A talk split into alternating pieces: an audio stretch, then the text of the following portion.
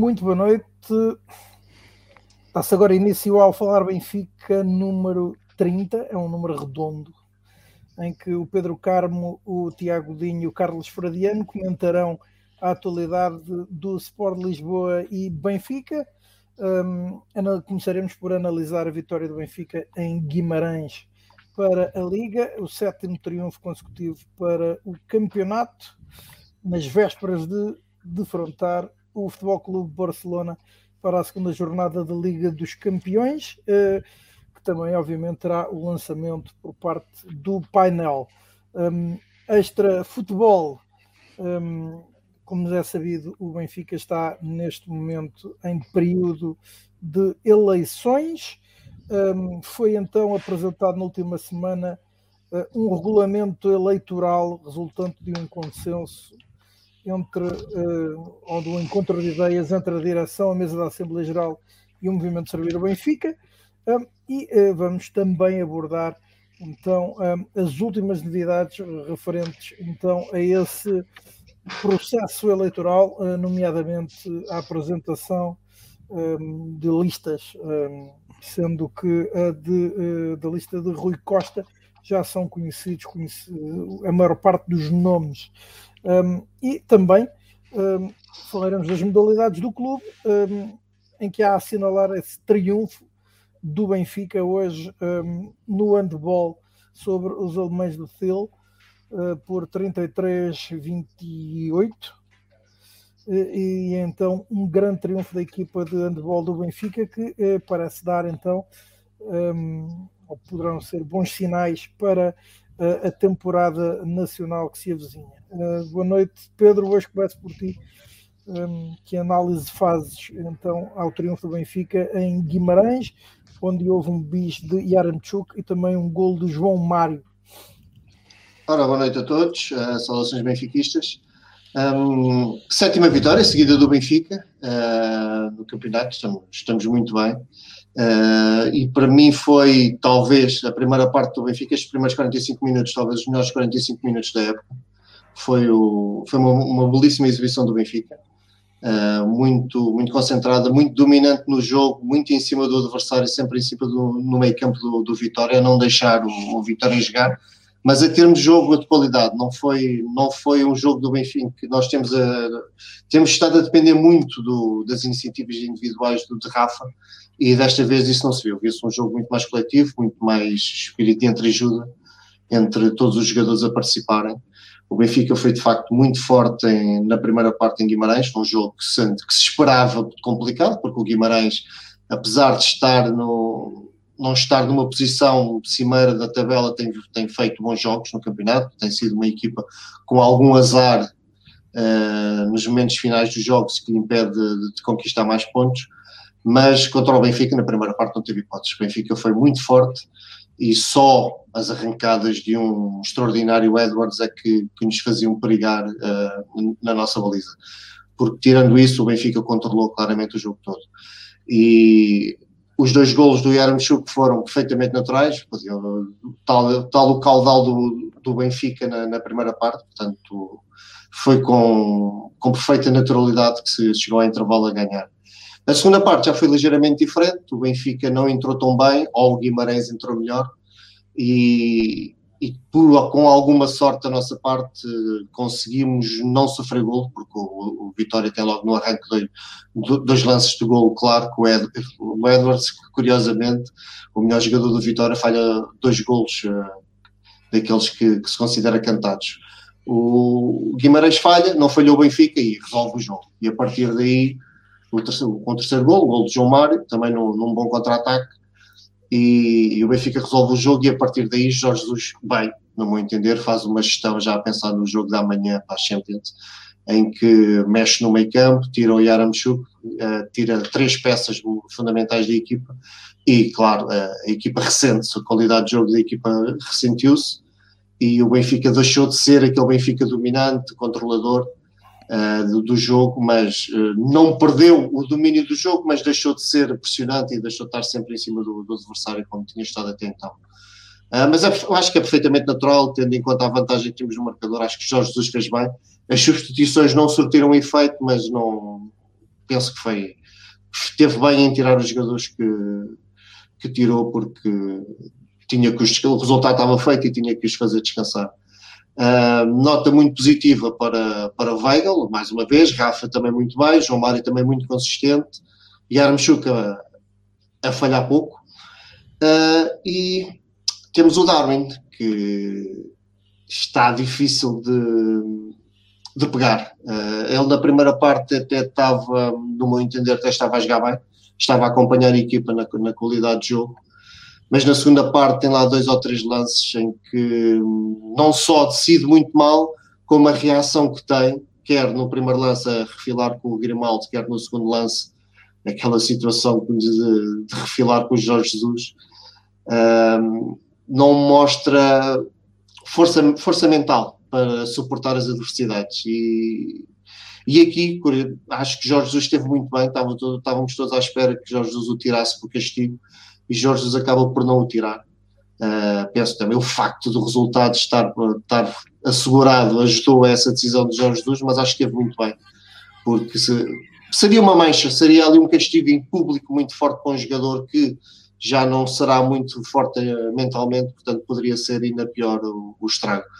Uh, mas Darwin tem que tem que melhorar de, definitivamente porque são 24, são 24 milhões de euros, são já muitos jogos nas pernas e, e eu tenho estado sempre a defender o Darwin, acho que o Darwin tem um, um belíssimo potencial, mas começa neste momento a ser só potencial, porque há ali falhas que, que já não se admitem nesta fase do, do campeonato.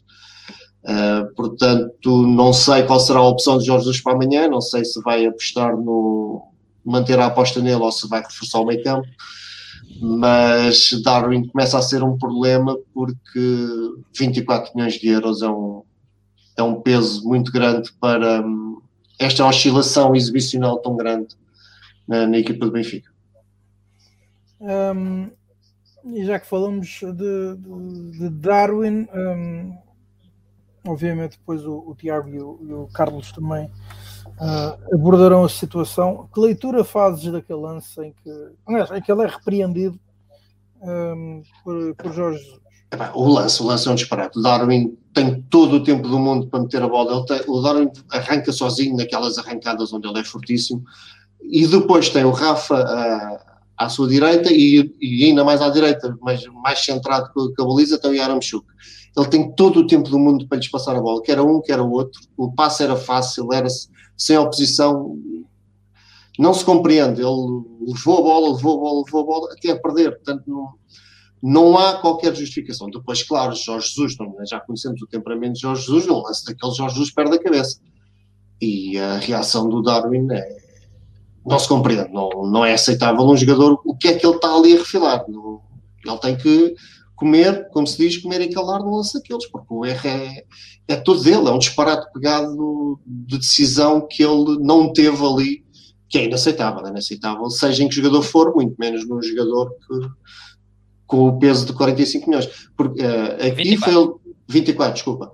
Aqui, o, aqui foi com, com o Grimaldo, foi com, com o Jorge Jesus, mas antes, há o lance do Grimaldo, em que o Grimaldo podia de facto ter passado a bola um bocadinho melhor, mas a recepção é má por causa do Darwin. O Darwin é que recebe mal a bola e depois refila com o Grimaldo. Quer dizer, não, também não faz sentido. Foram dois lances que revelam a falta de maturidade que ele tem e eu acho que não pode ser. Acho que já, já estamos a atingir aquela fase de que o Darwin não pode ter, uh, cometer estes erros, não pode. Uh, e Everton Cebolinha pode continuar em seu rendimento e já passou uma temporada. É, sim. A minha, a, sim, claro. A minha opinião do Everton é ligeiramente diferente. Eu acho que o Everton no ano passado jogou bem. Eu acho que começa bem a época e acaba bem a época. Não, ok, uh, se calhar não a compensar os 20 milhões, se calhar não a compensar uh, aquilo que se esperava dele, do rótulo que ele vinha de super craque brasileiro, ok, ainda não demonstrou tudo isso. Mas acho que demonstrou muita qualidade dele. Este ano, não este ano acho que o Sublinha está muito fraco, não está aquilo que ele fazia bem o ano passado, que era jogadas coletivas, eh, muita inteligência na, na posse e na, e na circulação de bola com os colegas, fazia, fazia aquele movimento típico de puxar a bola para o meio e rematar, rematava sempre com muito perigo. Neste momento não se vê, vê-se muito pouco. Uh, e acho que o próprio Jorge Jesus também já não está a insistir tanto com ele como insistiu o ano passado. E não sei, acho que ele terá que ou melhorar muito, ou então começar a perder espaço, por muito que seja a aposta de Jorge Jesus. Nota-se que Jorge Jesus não o quer deixar cair, porque ele não se titular, Jorge Jesus coloca-o em jogo quase sempre, mas começa a perder o seu espaço, porque teima em, em demonstrar o valor e a, e a cotação com que ele vinha do Brasil. Está a ser esse um problema do, dos investimentos, já tivemos também essa situação com o Lucas Waldschmidt, que entretanto saiu, uh, fizemos investimentos avultados e os jogadores não teimam em não, em não cumprir, portanto resta saber de onde é que estará também o problema não será só dos jogadores, mas o facto é que não estão a cumprir o que, o que se esperava deles. Uh, boa noite, Carlos. Como é que tu viste então o encontro do Benfica, a vitória do Benfica em Guimarães? Boa noite a todos, saudações benfiquistas. Um, bom, antes de mais, uh, é começar como, como desejei no, no final da crónica anterior, um, do, do episódio anterior, que, que queria começar pela crónica da sétima vitória, e assim foi. Um, a, a, sétima vitória, em que, tal como eu também aqui sugeri, e não, não tive na altura o acordo de, de, daqui dos meus companheiros, a JJ apostou no melhor 11, não, sem, sem quaisquer tipo de poupanças. Sim, um, com, com, os três centrais mais categorizados, com o meio campo com Weigl e João Mário, uh, Lázaro à direita, uh, à força, digamos assim, por, devido, devido à ausência de Diogo Gonçalves, uh, e depois Rafa e, e, dois avançados, sendo que neste, neste modelo, Darwin mais à esquerda, Yaremchuk mais posicional, mais homem da área, e Rafa ali numa posição quase de falso 10 ou falso 9,5, se assim quiserem, a jogar mais central do, do, que, do que é costume. Um, o Benfica, como, como o Pedro disse, entrou muito bem, entrou muito forte, pressão alta, uh, ótima reação à, à, perda de bola, uh, nunca deixando o Guimarães sair a jogar. A única, o único defeito que há a apontar à primeira parte é efetivamente um, um grau de desperdício ah, daqueles que se paga caro, como se viu, por exemplo, no jogo em Kiev, é? Ah, porque o Benfica, ainda antes de Yaremchuk marcar aos 30 minutos, tem duas perdas inacreditáveis uh, e portanto o Benfica fica a dever assim mesmo de não chegar ao intervalo com 4 ou 5-0. Ainda assim, um, aos 30 minutos, uma excelente execução de Aremchuk com, com a saída do guarda-redes a picar a bola por cima. Um, e pouco depois, uh, ali por volta dos 40, em mais um lance de, de pressão alta do Benfica, um, o, o, Benfica provoca eh, com essa pressão a perda, a perda de bola de, de um dos centrais do Guimarães uh, e Grimaldo uh, a dar a Rafa que coloca uh, de pronto em Aremchuk, que tenta basicamente fazer uma fotocópia do primeiro golo. desta vez não lhe correu exatamente da mesma maneira, mas ganhou o ressalto. Um, ehm, sobre o guarda-redes e depois até já de ângulo apertado e com alguma sorte uh, a bola acaba por entrar caprichosamente entre o, entre o defesa e o poste uh, e pronto, e entra pelo buraco da agulha e chegamos ao intervalo com um Benfica confortável um, com 2-0 um, e, e, com, com essa nota de que o primeiro golo tem um assistente improvável que foi a Vertonghen uh, que fez a abertura, que isolou Yaremchuk que o levou a concluir o primeiro golo. Um, Vem a segunda parte, um Benfica eh, mais pausado, uh, quiçá uh, a achar-se, na minha opinião, demasiado confortável com o resultado do 2 a 0. Um, e o Guimarães faz essa entrada que o Pedro referiu, só que depois, numa transição rápida, uh, João Mário uh, faz o, o, terceiro golo, também com alguma sorte num ressalto, uh, e aos 70 minutos o jogo termina, de notar que é mais uma jogada iniciada num, num corte de Vertonghen e depois uma assistência de Rafa. E portanto, Rafa, mesmo não sendo, como, como, o, como o Pedro disse, e, e, eu concordo, o responsável pela esmagadora maioria dos lances de ataque desta vez, um, ainda assim uh, é ele que faz a assistência quer para o 2-0, quer para o 3-0. Um, e portanto continua, apesar de tudo, a ser, a ser absolutamente fundamental. Começa uh, aos 70 minutos de Guimarães, começou o jogo com o Barcelona. Pronto, porque o Benfica imediatamente a equipa descansou, começaram as substituições, uh, o ritmo baixou, as substituições efetivamente não trouxeram nada. Um, de, de positivo, entenda-se, como o próprio Jorge Jesus disse no fim, uh, permitiu-se que o, que o Guimarães ainda tivesse mais bola do que devia, não, não criou assim lances muito, muito uh, assertivos, muito incisivos de perigo, mas passou a ter mais bola e a acreditar. Um, que poderia trazer alguma coisa ao jogo e, e pronto, e, dá-se ainda o, o, o 1-3 num penalti claríssimo de, de Lucas Veríssimo que uh, baixou ligeiramente a forma, não, não, está na, não está naquele patamar que, que, tinha, que tinha feito nos dois ou três primeiros jogos da época. Um, dito isto, passo, uh, portanto, a, a, um bocadinho à análise dos números, o Benfica uh, remata mais do que, do que o Guimarães, 15 contra 11. Desses 15, 7 são considerados perigosos, enquanto que o Guimarães só teve um remate verdadeiramente perigoso. Um, e remates à baliza foram 5, em 5 marcámos 3 golos, portanto, uma eficácia uh, bastante, bastante assinalável.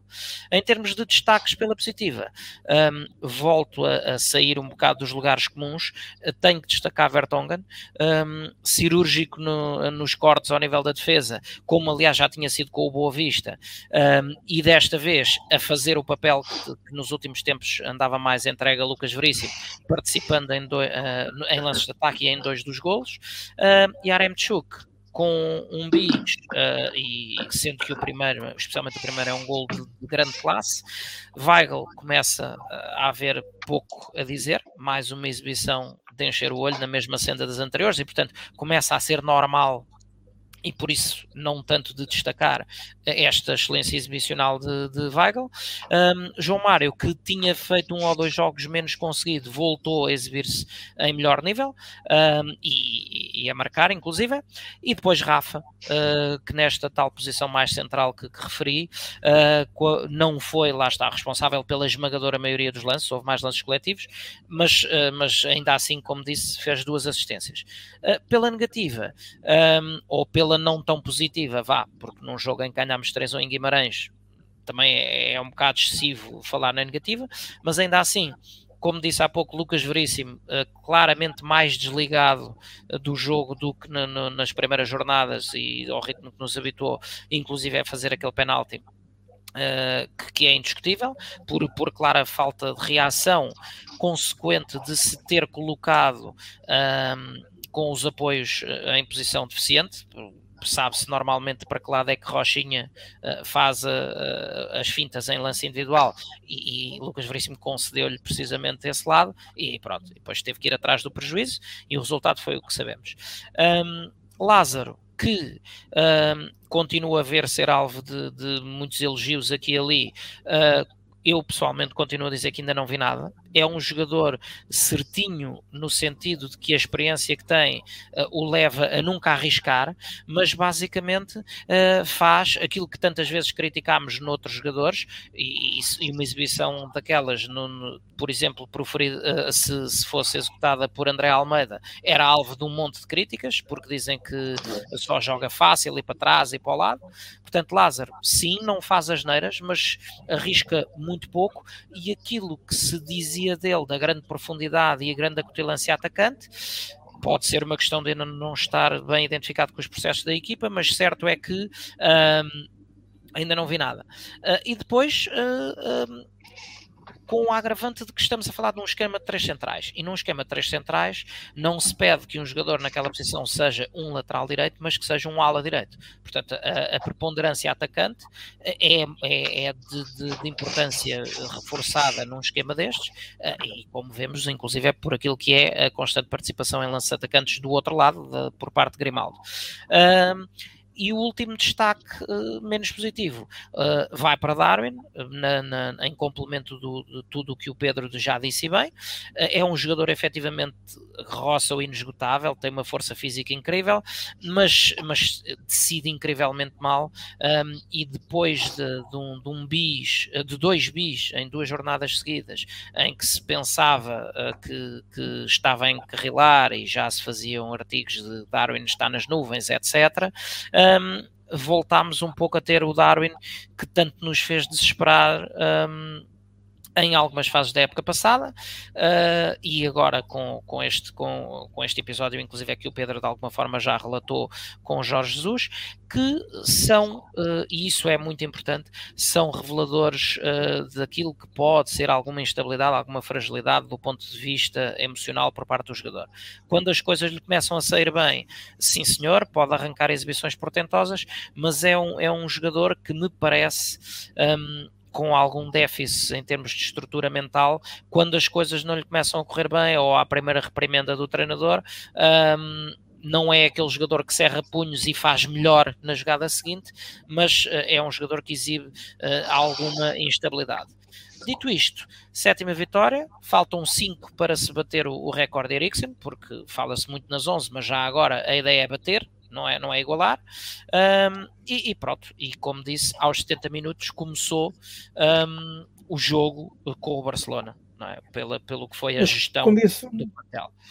Como, como uh, intitulou a bola, igual a Bela Gutmann. Certo, igual a Bela Gutmann, no, no que são análises uh, uh, análise até é curiosa porque é uma análise feita a, a, a 12 jornadas, uh, pronto, e, e, ainda, ainda, não estamos, ainda não estamos na jornada 12, uh, eh, mas, mas a análise foi feita, perdão, não foi, a, não foi a 12 jornadas, foi a 12 jogos, mistura, portanto, as competições todas, e igual a Bela Gutmann, que em 59-60 também fez 10 vitórias e 2 empates no, nos 12 primeiros jogos.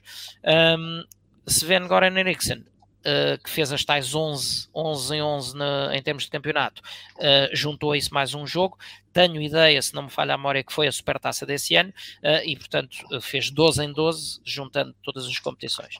Um, dito isto, o, o, portanto, apontar a, a, em termo, no que é interno, apontar à, à oitava vitória, nas notas individuais, uh, e já que tu tinhas, tinhas pegado especificamente nesse ponto, é, é impossível não comentar uh, o caso de, de, Everton, porque efetivamente uh, é um jogador que vem rotulado de craque, que fazia o que fazia no Brasil, que inclusive é não só no Brasil, mas na seleção do Brasil também uh, fundamental numa conquista de Copa América, etc.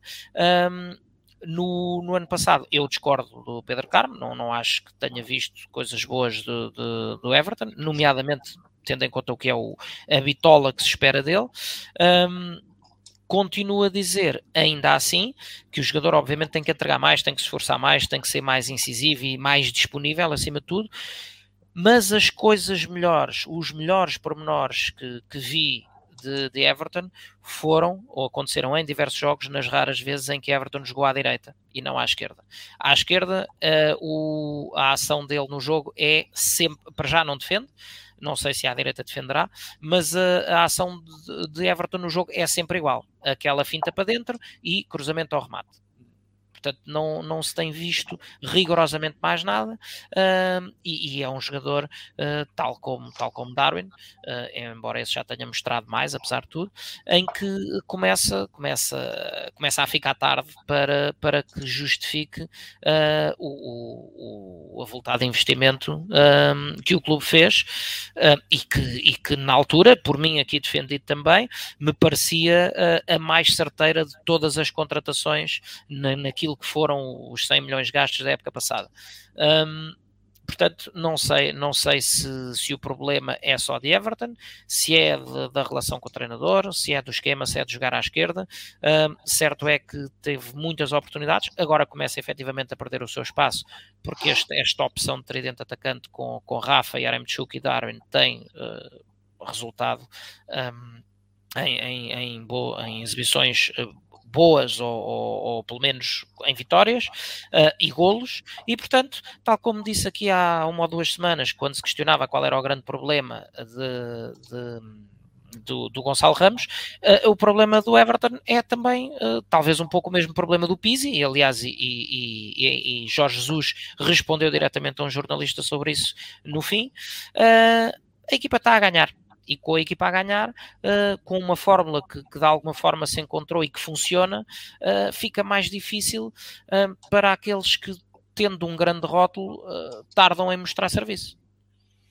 Tiago, boa noite. Uh, Peço-me uma, uma, primeira opinião. Um, ehm, à vitória do Benfica e ainda não se falou aqui de outro jogador, mas que já foi mencionado na caixa de comentários. Aliás, e algum de nós já respondeu na caixa de comentários uh, se algum de vocês, mas agora tu, Tiago, que ainda não falaste, conheces alguma mais-valia neste momento a meio tempo. Boa noite a todos. Uh, primeiro, o Carlos começou por referir a sete, que queria que tenha iniciado este programa pelas sete vitórias. Uh, e eu também vou começar como comecei no, na semana passada. Tu já fizeste essa referência, mas uma enorme vitória hoje do do Benfica contra provavelmente um dos, uma das equipas que seria apontada à vitória à competição, portanto não é, um, não é um adversário qualquer. O adversário que hoje o Benfica derrotou era um adversário é, do melhor campeonato do provavelmente do mundo de handball uh, e era uma das equipas que era apontada no plano teórico um, como potencial vencedor da própria competição. Portanto, o Benfica era o outsider. Na semana passada empatámos espetacularmente na Alemanha e hoje, uh, infelizmente, não pude ver o jogo que estava a trabalhar, uh, mas o Benfica esteve sempre à frente do, do jogo e liderou sempre uh, desde o início o resultado. E portanto é uma, é uma espetacular vitória e esperemos que isto seja um bom pronúncio para a época de handball, uh, modalidade onde infelizmente o Benfica uh, não vence um campeonato desde 2008, o que é incompreensível no clube que gasta, no clube que mais gasta uh, nas modalidades em Portugal nos últimos anos. Relativamente ao jogo de Guimarães. Olha, desculpa só, antes de passares para o futebol, acho indecente tirares ao Pedro Carmo, nosso especialista das modalidades, uh, a hipótese de fazer esse tipo de comentário. Epá, eu, ah, eu gosto. Ele gosta, eu, eu, sei que ele gosta de handball, então não, deixa falar à vontade. Sabes, eu não, não, posso deixar sempre o Pedro Carmo brilhar nas modalidades, mas daqui a pouco podemos fazer um, podemos fazer um quiz. Um quiz. Eu, um quiz Pedro Carmo para ver quantos jogadores ele acerta ou não. Sobre o jogo de Guimarães. Um, epá, eu corroboro grande parte daquilo que disse o, o Pedro e o Carlos. O, para mim é talvez. Eu acho que foi o melhor jogo do Benfica esta época. Um, Guimarães é sempre um terreno complicado, até por, por tudo o que envolve o jogo. Uh, é provavelmente, e nós falámos isso na, na semana passada, uh, é um dos três estádios em que o Benfica em que joga, não, fora. Em, joga fora, literalmente fora. Uh, neste, este ano ainda pior, porque o espaço reservado aos adeptos do Benfica normalmente, como é visível na televisão, é o topo norte inteiro. Este ano o topo norte, a parte de cima, o piso superior, ficou para os adeptos do Vitória eh, e, portanto, ficou reservado para os adeptos do Benfica o piso inferior, eh, sendo com a zona do cartão de adepto, eh, que infelizmente contou com a presença de quatro adeptos do Benfica, o que, respeitando a opção desses, desses, desses adeptos, considero lamentável, porque estamos a dar força a algo que tem que ser abolido eh, mas entendo que as pessoas com a ânsia de ver a equipa acabem por aceitar fazer parte desta solução. A verdade é que estavam muito poucos adeptos para o Benfica. Uh, e portanto uh, ainda mais uh, se potenciou o ambiente em torno de apoio à equipa do Vitória. A verdade é que a equipa do Benfica, aos primeiros 15 minutos, creio que são muito equilibrados, embora o Benfica tente, tente sempre mandar no jogo, ter, mas não, não fomos tão, tão perigosos como acabámos depois por ser no, no resto do jogo. E ao intervalo estávamos a vencer por 2-0, mas podíamos até estar a vencer por mais. Lembro-me de um lance que o Roman também aparece que podia fazer o hat-trick, que o guarda-redes acaba por fazer bem a mancha e evita o 3-0 Portanto, é uma primeira parte muito bem conseguida. Para mim, é um, a, a, melhor primeira parte de toda a época do, do, do Benfica. Uh, provavelmente com um período similar só o jogo da, da primeira mão com o Spartak, uh, com o Spartak na Rússia, em Moscou, mas sem, sem, sem, sem estar a querer desvalorizar a equipa russa, creio que este Vitória, em condições, uh, é uma equipa provavelmente até superior ao Spartak. E na segunda parte, de facto, colocámos-nos a jeito nos primeiros minutos. E um gol, se tivéssemos sofrido um gol, por, por, porventura um, podíamos sofrer, embora o jogo tivesse muito partido, ou seja, o Benfica uh, é verdade que podia ter sofrido, mas também podia ter marcado antes. O 3-0 podia ter surgido antes do que o momento que chegou. Uh, mas a verdade é que o Benfica colocou-se um pouco a jeito, uh, mas a partir do momento que fizemos o 3-0, sentiu-se que o jogo estava, ganho. Uh, embora quando, quando Jorge Jesus, e eu entendo, faz as substituições para descansar Weigel e João Mário, uh, acabamos minutos depois, poucos minutos depois, um ou dois minutos depois de sofrer o golo de grande penalidade, Uh, Parece-me que o Lucas Veríssimo não, não esteve bem. Uh, concordo com a opinião também do, do, Pedro e do Carlos, que já teve melhores dias, o Lucas, no Benfica. Uh, provavelmente também porque pelo, ele este ano praticamente não teve férias e, portanto, acredito que isso esteja a ter algum peso agora. Otamendi, mais uma vez, muito bem. o Jan Vertonghen também. O meio campo, Weigel e João Mário, uma grande exibição. Rafa a jogar enormidades, ainda por cima Jesus está claramente a, a dar um papel mais central a Rafa, uh, e embora aqui eu tenha, eu tenha e consiga entender algumas críticas uh, que sejam feitas a Darwin, uh, Darwin oferece ao Benfica neste momento, até pelo, pela disponibilidade física que ele tem, um, algo muito importante, que é ele de facto continua a decidir mal, muitas das vezes, o lance que irrita Jorge Jesus, Jorge Jesus tem razão, ponto final, uh, e portanto Darwin pode soltar a bola uh, mais cedo uh, e depois acaba por perder o lance, a mas a verdade é que a disponibilidade física de Darwin é tão grande que acaba por abrir muito espaço, tanto para o Roman como para, como para o Rafa. e isso não pode ser ignorado naquilo que é o jogo do Benfica. Embora não, não, não tenha sido muito feliz, mas estamos a falar do miúdo ainda com 22 anos, que recuperou há pouco de uma lesão, portanto Darwin deve estar, deve estar há cerca de 3, 4 semanas a treinar sem, sem qualquer tipo de, de, problema, de problemas físicos. E portanto tem muito a evoluir e, e, e, claramente tem muito para mim, eu sei que muitas pessoas não, não têm a mesma opinião do que eu, eu, eu, eu vejo que Darwin tem efetivamente muito potencial uh, e portanto não considero que tenha feito assim um jogo tão negativo. Relativamente a Maite, eu fui, fui eu há pouco até que inclusive é que respondi ao Rafael a brincar. Eu não sei, eu não sei. Um, ehm, eu, eu, eu, não estaria a dizer a verdade se eu dissesse que conhecia o Maite que jogou em Itália. Agora, este comentário que o Bruno Silva Soares uh, acabou de fazer, uh, eu por acaso. Eu lembro-me lembro disso. Também facto, ouvi dizer. De facto, os adeptos de Turino fizeram uma enorme festa com a saída de Maite. A verdade é que o primeiro jogo e os, uh, as primeiras oportunidades que, que tivemos de, de, ver Maite a jogar, eu não desgostei, principalmente no jogo em que ele foi titular, em Moreira de Cónegos, no primeiro jogo. Uh, até fiquei agradavelmente surpreendido.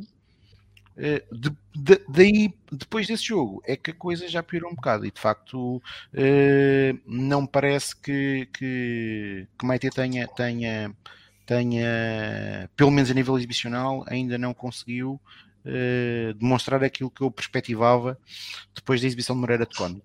Sendo verdade que neste jogo, eu creio que já Jesus, entendendo pelo resultado, o Benfica estava a vencer por 3-0, uh, eh, mexeu em, duas, em, em dois jogadores que praticamente nunca, nunca jogaram juntos, que foi, colocou-os em campo, nunca jogando juntos, que foi Maite e Jetson, naquela zona do campo, que é uma zona tão importante, é natural que se tenha sentido, sentido esse, essa, essa, essa, essa perda de qualidade da equipa. Uh, e, e, depois com o gol do Vitória, o Vitória acabou por acreditar que podia chegar ao segundo gol e portanto uh, vamos aguardar, acho que também não, não, não temos ainda demasiadas exibições de, de Maite a jogar no Benfica para, para fazermos uma avaliação concreta. Agora, por exemplo, concordo plenamente com aquilo que o Carlos disse relativamente ao Everton. Uh, não subscrevo o que disse o, o Pedro. Uh, já já no, no, ano passado, creio efetivamente, e creio que o Carmo está, está a deixar guiar por isso, houve um ou dois jogos em que de facto o Everton uh, demonstrou o nível que aparentemente tinha justificado a sua contratação, mas na maioria dos jogos no eu não senti, não, não, não, senti isso. Não senti isso. Recordo-me de dois bons jogos no fim da época: o jogo em Aroca, em que faz uma grande exibição, e o jogo com o Sporting na luz. Uh, mas é um Sporting que vai à luz em ritmo de festa, que correu muito bem, uh, mas de facto não, não, não vi aquilo que o Carmo, que o, que o Carmo diz que viu. E, e este ano tem sido praticamente uma nulidade. Uh, a verdade é esta. do tempo que tem de jogo, uh, é daqueles jogadores, inclusive, que não fosse um jogador de Jorge Jesus, provavelmente não jogaria tanto como joga. Porque nós sabemos como é que funciona o Jorge Jesus, principalmente com os jogadores Costa, e que é legítimo, é, são as opções de Jorge Jesus. Quando ganha é elogiado por elas, quando perde também é o responsável das mesmas. Mas a verdade é que Everton, em condições normais, se fosse outro, se, se, por exemplo, se fosse um atleta da formação, Everton já há muito tempo tinha estado ao banco com Jorge Jesus. Temos o exemplo do Gonçalo, não é? Não é preciso ir muito longe. Pronto, e portanto, e portanto, e portanto de facto, é, é preocupante porque o Benfica gastou 24 milhões de euros ou 20 milhões em 20. Everton. Uh, em Everton, portanto é um investimento muito avultado. Esperemos que o Sérgio Paiva tenha razão. Que ele não nos, eu, eu, eu quero, eu, eu, quero que o Sérgio Paiva tenha razão. Sim, eu também, eu também. Agora, a verdade é que neste momento, quando, quando, o, quando o Everton joga, não é o jogador que nós que nós que Já nós o Daniel Araújo tem outra opinião. Pois eu espero que o Daniel não tenha razão, pois, mas... que o Daniel não tenha razão. É mas acho que a coisa está mais perto disso. Eu, eu, eu, como, como, como, como, relativamente a Lázaro, hum, aqui já, é já não, diz, é já não concordo tanto. O Mário Ribeiro, os números não enganam. Pois é verdade, é verdade. Uh, relativamente ao Lázaro, eu já, aqui já não, já não corroboro tanto a exigência do Carlos, que eu vejo mais vejo, senti mais aquele comentário como uma exigência uh, boa, boa, uma exigência boa, que é o patamar de, de, o nível de jogador que nós pretendemos com uma contratação como a de Lázaro, mas eu creio que ainda temos que aguardar mais um pouco. Lázaro, Lázaro tem, tem jogado pouco, ou, este jogo foi titular, mas creio que é o primeiro jogo que é titular, uh, mas demonstra que de facto, pelo menos há uma coisa positiva, demonstra que é uma solução. Não, isso, isso sem dúvida. Uma alternativa é, é, é de qualidade. É consistente. É, uma alternativa de qualidade para aquela posição. E creio que ainda vamos conseguir, conseguir uh, que ele tem capacidade para, para, para exibir-se a um nível, a um nível mais elevado. Uh, e já agora, uma nota também para o jogo de, de Guimarães, a um atleta que eu acho que, para mim, pelo menos, fez um bom jogo, que foi Grimaldo.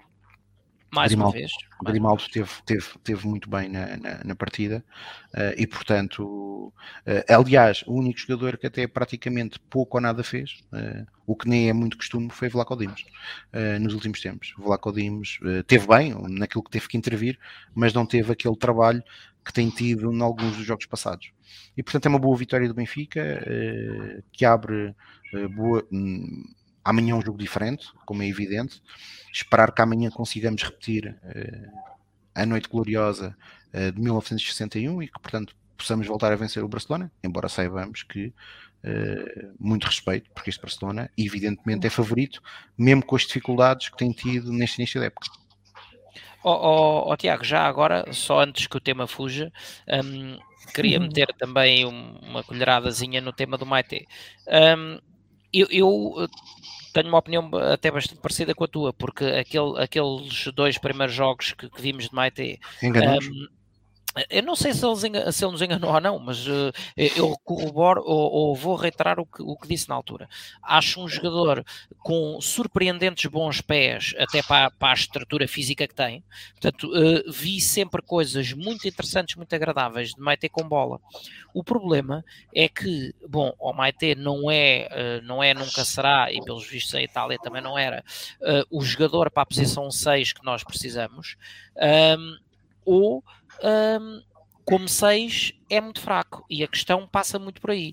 É que naquela posição, uh, e, e, continuamos todos a ter saudades de, de, alguns monstros que por ali passaram, como um Feza, por exemplo, um, para aquela posição, uh, tu passas 95 ou mais por cento do tempo sem bola. Tu, tu, jogar ali é, é, preciso uma capacidade grande de ler o jogo e de antecipar linhas de passe. E é nisso que eu acho que tudo o que vi de Maite até agora, e sim, é certo que ainda não fez muitos jogos, mas fez já quatro ou cinco, creio eu, uh, é um jogador muito curto naquilo que se, naquilo que se pode considerar o seu raio de ação. O jogo passa-lhe ao lado com muita facilidade, ele não é, não é aquele jogador omnipresente que se quer no meio campo. Agora, deem-lhe a bola para entreguem-lhe a bola. E ele, sim senhor, com a bola nos pés, tem bons pormenores, melhores do que aqueles que eu, que eu antecipava, que eu estaria à espera.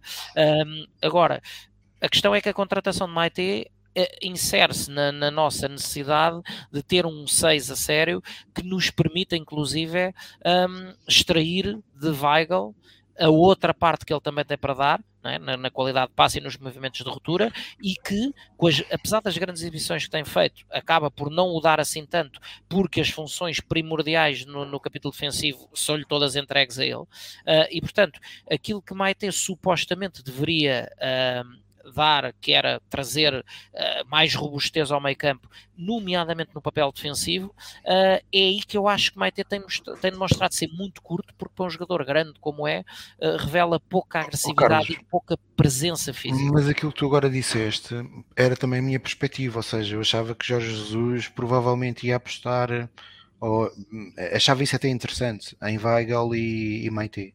Até porque Weigel fisicamente fisicamente não é, não é um portento físico, é de facto um jogador que tem um, um, um excelente sentido tático, mas no meio campo tem, a nível de, eh, e a estatística não mente, seja a passar para frente ou para trás, tem uma percentagem de acerto uh, formidável. Sempre acima mas, dos 90%. Mas, mas não é um atleta que fisicamente uh, seja um portento, não é? Como nós estivemos habituados a um Fage, a um Matic, que, que jogando o Benfica só com dois ali, acaba por, por muitas das vezes ser essencial ter alguém desse tipo, e nós a verdade é que nos habituamos. É como diz o Jorge, menos... falta, falta de intensidade. Provável, Falta, mas sim. nós, nós, habituámos-nos um, a 3, uh, 6, pelo menos que eu me recordo assim nos últimos 10 anos, que efetivamente tinham isso, tinham Como presença física, com, exatamente, Javi, uh, Matic e depois, e depois uh, o Monstro Feja. O, Monstro Feja. Uh, e portanto, eu cheguei a pensar isso. Agora, o que me parece é que Jorge Jesus um pouco a imagem, e eu aqui não, nem vou entrar na discussão se ele tem qualidade ou não tem qualidade para o Benfica, mas eu acho que, Mai, que Jesus tomou uma decisão que é Maite é o substituto de Weigel, é, ponto. Sim. Nunca vão jogar juntos. Uh, e, e, portanto, isso também vai, vai, ser, quer dizer, não, não, não vou dizer que é um problema, mas parece-me que até a própria fisionomia de Maite é um atleta que, pelo próprio físico, precisa de jogar. Precisa de estar rodado sempre. Precisa de estar rodado. E, portanto, não jogando, sim, de facto, creio que vai ser um problema de gerir, mas, mas, mas creio, e eu, aliás, nós na divisão do jogo PSV chegámos a dizer isto, e eu continuo a dizer isto no plano teórico. Obviamente, quem os treina é o Jorge Jesus, e portanto, respeito tal por isso, e ele toma as decisões dele e é responsável por elas. Mas eu cheguei a dizer, e já falámos aqui várias vezes de João Mário, que considerava interessante naquele jogo ter jogado, mesmo o jogo na Holanda, poder ter jogado com os dois no meio. Eh, sim, sim, não. Não, numa, não numa postura defensiva, mas numa postura de ganhar aquilo que creio que é que, salta à vista e aos olhos de toda a gente que no jogo de futebol que é o mais importante. Quem é ganha o meio campo normalmente ganha o jogo. Então, mas, uh, oh, Tiago, eu, eu, inclusive é fazendo já um bocadinho a ponte para o, para, para o jogo que aí jogo amanhã, acho, acho que era, acho que era uh, se, se, estiver, se for uma situação que esteja treinada e portanto com uma rotina estabelecida entre eles, acho que era uh, o, o momento ideal para que se perceba que os, estes jogos grandes ganham-se, ou pelo menos igualam-se, jogando com meio campo a 3. E este meio campo a 3, na minha opinião, eh, seria sempre feito com um duplo pivô de funções mais defensivas, Weigl e Maite, é? e depois então com o vértice mais adiantado deste triângulo ser João Mário, João Mário que tem a capacidade, a capacidade associativa que todos sabemos, não é? De colar setores estamos e de, de proporcionar sempre linhas de passe e soluções, sem precisar de, de emprestar intensidade física, que é uma coisa que João Mário não tem, é um jogador mais franzino, até entrega, entrega o que tem, mas o que tem não é, não é de um jogador de combate. Sim, não é, não é, não, não é um motinho, não é? Vamos, vamos por, não é um motinho, é um jogador rotativo, que está a 90 minutos atrás dos adversários, que falha muito pouco, e, eu adoro, eu adoro exatamente por isso, não é? Um gajo que joga 90 100% dos 100, dos 100 jogos que faz, 90 joga sempre ao mesmo nível, é de um tipo fantástico e que joga, é, tem, uma, é. tem, uma, rotatividade brutal. Eh, e Sim, agora na Liga Inglesa. Aliás, nós com o PSV, na primeira mão, cá em Lisboa, e nós discutimos isso na altura, não, não vale a pena estarmos a voltar a fazer essa discussão, mas, eh, enquanto existiu o João Mário na primeira parte, o Benfica foi certo. uma equipa perigosa.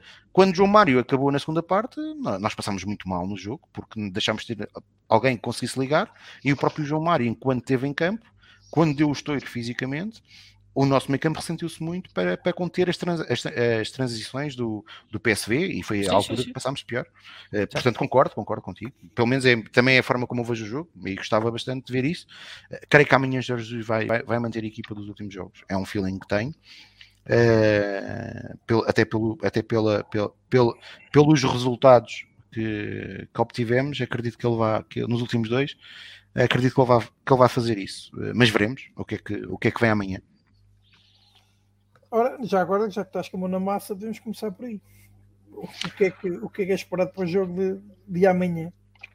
Eu, eu, eu, espero que a equipa do Benfica esteja ciente, embora, embora as dificuldades que o Barcelona está a passar, que a equipa do Benfica não desvaloriza o adversário que vai ter pela frente, porque mesmo este Barcelona, pelo menos a nível individual, uh, tem mais potencial que a equipa do Benfica, não é? Uh, portanto, isso é indesmentível. Uh, agora também sabemos que provavelmente o Barcelona não vai encarar este jogo com motivação que nós vamos encarar, é um facto, e até nós enquanto adeptos. Portanto, enquanto adeptos, este jogo é muito mais importante para nós do que é provavelmente para os adeptos de Barcelona. Provavelmente não, de certeza, para os adeptos de Barcelona.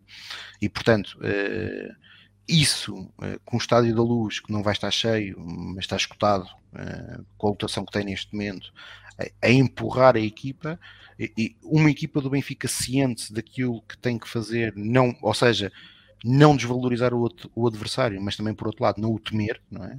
uh, não o temer, porque no Benfica não tem nada a temer. Eu acho que o Benfica tem capacidade para disputar este jogo e para ganhar. Uh, agora, creio que partirá muito daí. Eu creio que Jorge Jesus vai ser um bocadinho fiel àquilo que tem feito, ou seja, acho que a equipa Benfica vai entrar a tentar pressionar o Barcelona, a tentar pressionar o Barcelona, um pouco a imagem daquilo que, que vamos fazendo. Ele Mas depois. Isso na conferência de imprensa. Eu não ouvi, eu confesso que não ouvi a conferência de imprensa, não, não ouvi nada. Disse que vai tentar um, pressionar o Barcelona logo na sua primeira, na saída de bola, uh, vai correr riscos, um, mas quem tem de estar preocupado um, é o Barcelona. E pois é, vai, ou melhor, ou seja, e, uh, não temos nada a perder, na prática foi isso que ele dizer, não é? Não, disse que o Benfica ia jogar como jogou em Guimarães. Aliás, disse que jogar com o Barcelona era, era a mesma coisa que jogar em Guimarães. Oh, Rui, olha como Ou tu... seja, isto, isto ela, quer dizer que o Benfica ia jogar praticamente da mesma forma, para ganhar, a, pressionar, sim, para ganhar. a pressionar a saída de bola e, e a correr riscos uh, uh, de, de, que, dada a qualidade individual da maior parte dos jogadores do Barcelona, Benfica ia sujeitar-se a, a ser facilmente ultrapassado nessa primeira linha de pressão. É, é assim, eu não, como eu disse, eu não, eu não ouvi nada, não, não ouvi nem li nada do que Jorge Jesus disse hoje. É, portanto, daquilo que tu me dizes, eu creio que faz sentido essas declarações. Acho que o Benfica tem, para já tem pouco a perder. Eu já disse isto quando foi, quando foi, quando foi o sorteio. O Benfica tem muito pouco a perder neste grupo. Quer dizer, diria mesmo que, que não, que não, que não tem nada a perder. Aliás, hoje eu por acaso não sou, não sou muito apreciador disso, mas cada um uh, faz, tem, obviamente tem o direito a expressar-se, mas eu não sou muito fã uh, de estar a congratular-me com derrotas de adversários. Uh, hoje, hoje o Futebol do Porto, por exemplo, perdeu em casa 5-1 e lá está, do lado lá estava o Liverpool, é? que foi o campeão europeu há dois anos, ou há três anos, é? portanto. Um, quando se, quando se joga este patamar, as equipas portuguesas das duas uma ou têm medo e encostam-se atrás e não querem jogar a bola, ou se querem ganhar os jogos e se querem, uh, se querem ter, ter, ter, ter alguma hipótese de no fim serem felizes, têm que se expor. Uh, e portanto, quando se expõem com adversários desta qualidade, podem acontecer desastres. e portanto, agora eu creio que o Benfica, dado o histórico que tem com estes adversários, dado o contexto atual dos próprios clubes, o Benfica tem efetivamente praticamente nada a perder e só tem tudo a ganhar. Uh, e nós já fizemos essa retrospectiva anteriormente, portanto o Benfica ganhou uma final de taça dos campeões europeus, a sua primeira contra o Barcelona. A partir daí, em quatro confrontos, que, em quatro não, em seis confrontos que ocorreram, o Benfica conseguiu sempre empatar na luz e perder no campeonato.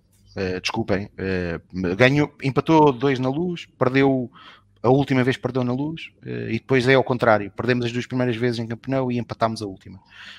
Portanto, o, o, nosso histórico, o nosso histórico é claramente negativo com o Barcelona. Uh, e portanto, amanhã é um bom dia e eu espero que amanhã, por esta hora, esteja, esteja provavelmente com o Pedro Carmo, que o Carlos não, não, não deve nos acompanhar, a, a beber uma água tónica a festejar a vitória do Benfica. Uma água tónica. É para assim. Tá Está bem, está bem. Isso é coisa para te fazer mal. Não, não, é para, é para me deitar. Pois. ok, uh, Pedro, Então o que é que tu esperas para o jogo da manhã, além de eventualmente no fim de veres uma água tónica? Uma água tónica. Um, e terei que ser eu a pagar, né? como costumo. Pronto, porque então, Aldrabão, nunca paga nada. Eu nem, eu nem quis falar que tu não foste a Guimarães.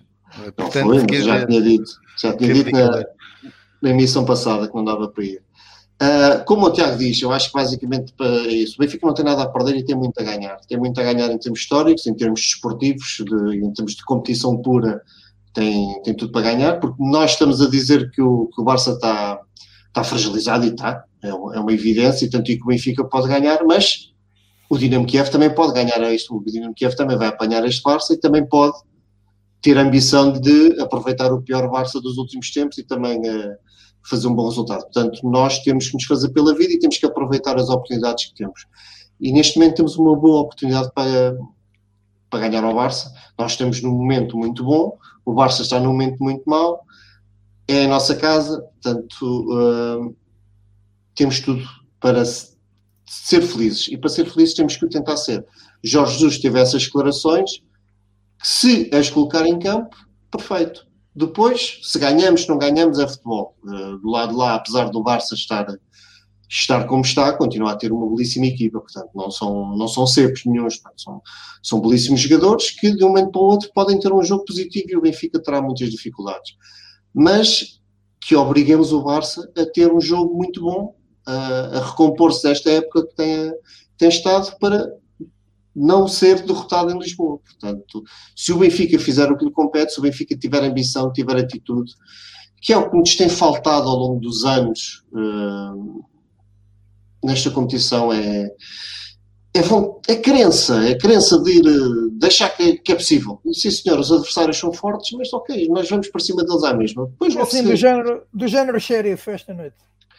Do género xerife, uh, claro, o xerife está, é incrível. Portanto, primeira, primeira estreia das Champions e com seis pontos no, num grupo com Inter de Milão e, e Real Madrid. Portanto, é, é excepcional. Foi a, Mas sim. Foi quem ganhou. Ganhou em casa ao Inter. E, Exato, ganhou ao Inter e agora foi ganhar. Esta noite. É isso, é um pouco isso, é, é jogar sem medos e aproveitar as oportunidades. Portanto, o Xerife encontrou ali uma oportunidade para ganhar o jogo, ganhou, pronto. E o Benfica tem que fazer isso. Uh, e amanhã é uma boa possibilidade. E, eu não sei se Jorge Jesus vai. É, é, muito provável, por tudo aquilo que o Tiago disse e pelo, pelo, pela sequência de jogos que temos tido, que Jorge Jesus não mexa, mas também é provável que coloque mais uma peça no, no meio campo. Eu estou tentado a achar que ele não vai mexer na, na estrutura, portanto, vai manter o, o 3-4-3 normal com Rafa e dois avançados, talvez Yaramchuk e Darwin. Uh, ou pode reforçar no meio campo com, com outra peça que haveria não eu não acredito eu não, não acredito que Jorge Jesus ponha um duplo pivô defensivo Maite e Weigl não, não acredito. E não me parece que ele nesta fase ponha Maite a 6 e avance eh, Weigl para o lado do João Mário para, fazer um triângulo invertido. Também não me parece que, que Jorge Jesus faça isso arrisque dessa forma um, algo que nunca fez nestes dois anos portanto não não, não vejo por aí, vejo a colocar mais uma peça ao lado de João Mário. Mas uh, é, se Jorge Jesus for fiel às suas palavras, de que vamos jogar como jogamos em Guimarães, portanto, o modelo será o mesmo, será a minha dúvida é saber se joga Darwin ou se joga o outro jogador, tipo Gonçalo Ramos será seria um substituto assim mais natural, ou mesmo o Rodrigo Pinho, mas pronto, ou então o Darwin, pronto, já o que aconteceu ficou sanado e dará mais uma oportunidade ao Darwin. Mas achas que Gonçalo Ramos seria titular frente ao Barcelona? Uh, seria titular no sentido de Darwin não ser, ou seja, na, na questão de, o, de castigar. Eu acho que sim, eu acho que o Gonçalo Ramos está claramente com, com, pouca, com pouco espaço de manobra nesta equipa. Já se viu que não é a grande opção do, para Jorge Jesus. Eu falei no Gonçalo Ramos mais pelas características dele, também ser um jogador muito combativo. Uh, e porque, pronto, Seferovic também não parece que seja a solução. Sobrava o Rodrigo Pinho, portanto, não. Também pode ser perfeitamente. Portanto, era mais no sentido de Darwin não jogar do que, do realmente Gonçalo ser uma hipótese. Mas uh, aguardemos. O importante, acima de tudo, jogo este ou aquele, é a atitude da equipa e que queiramos vencer desde o primeiro minuto e, que é, e a partir daí depois é futebol. Uh, e tu, Carlos, o que é que tu esperas deste encontro com o Barcelona? Eu, eu espero, como em todos os encontros em que o Benfica joga, espero ganhar, como é óbvio. Uh, Agora, uh, eu acho, acho, que este tipo, acho que este tipo de jogos, um, independentemente uh, do, do, das diferenças da avalia dos plantéis e dos orçamentos de cada equipa, etc, etc, um, este tipo de jogos ganham-se muito mais com, a cabeça do que a bola nos pés. Um, dito isto, é óbvio que, e o Tiago tocou aí num, num, num pormenor, é, é óbvio que é muito importante uh, capitalizar o bom momento que a equipa do Benfica inegavelmente está a viver. Capitalizar ou tentar capitalizar no momento mais instável que, que a equipa do Barcelona está a viver, mas no, no, exato instante em que, em que essa tentativa de capitalização se transformar num, numa, ou em soberba, ou numa, numa falha em avaliar corretamente uh, aquilo que são todas as virtudes do, de uma equipa como o Barcelona, é a morte do artista. Portanto, se, se o Benfica, por acaso, um, com, eh, passar internamente uma mensagem de que este é um daqueles jogos para ganhar, passem as aspas, de caras, porque o, Barcelona está fragilizado, é, é, óbvio que é bom que nos preparemos para dissabores, porque eles vão acontecer de certeza. É, é o tipo de equipa que de repente se liga 3, 4 passos seguidos e, a, e a, o carrossel de futebol começa a funcionar, um, torna-se muito, muito difícil de segurar.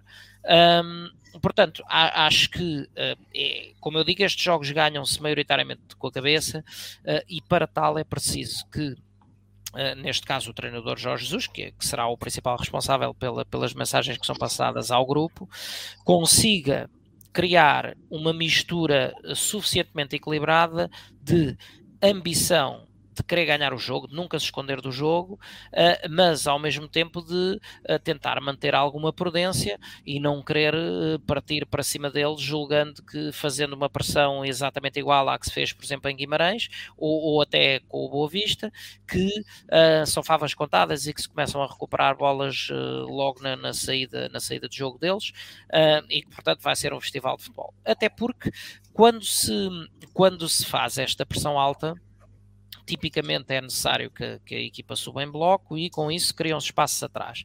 Uh, daí nós vermos quando, quando as equipas que fazem isso com, com um grande grau de experiência e de eficiência, como um Bayern Munique, por exemplo, uh, assistimos inclusive a ter o, o guarda-redes, o Neuer, já perto da linha de meio campo, a jogar como livre, porque a equipa tem que subir toda como um bloco.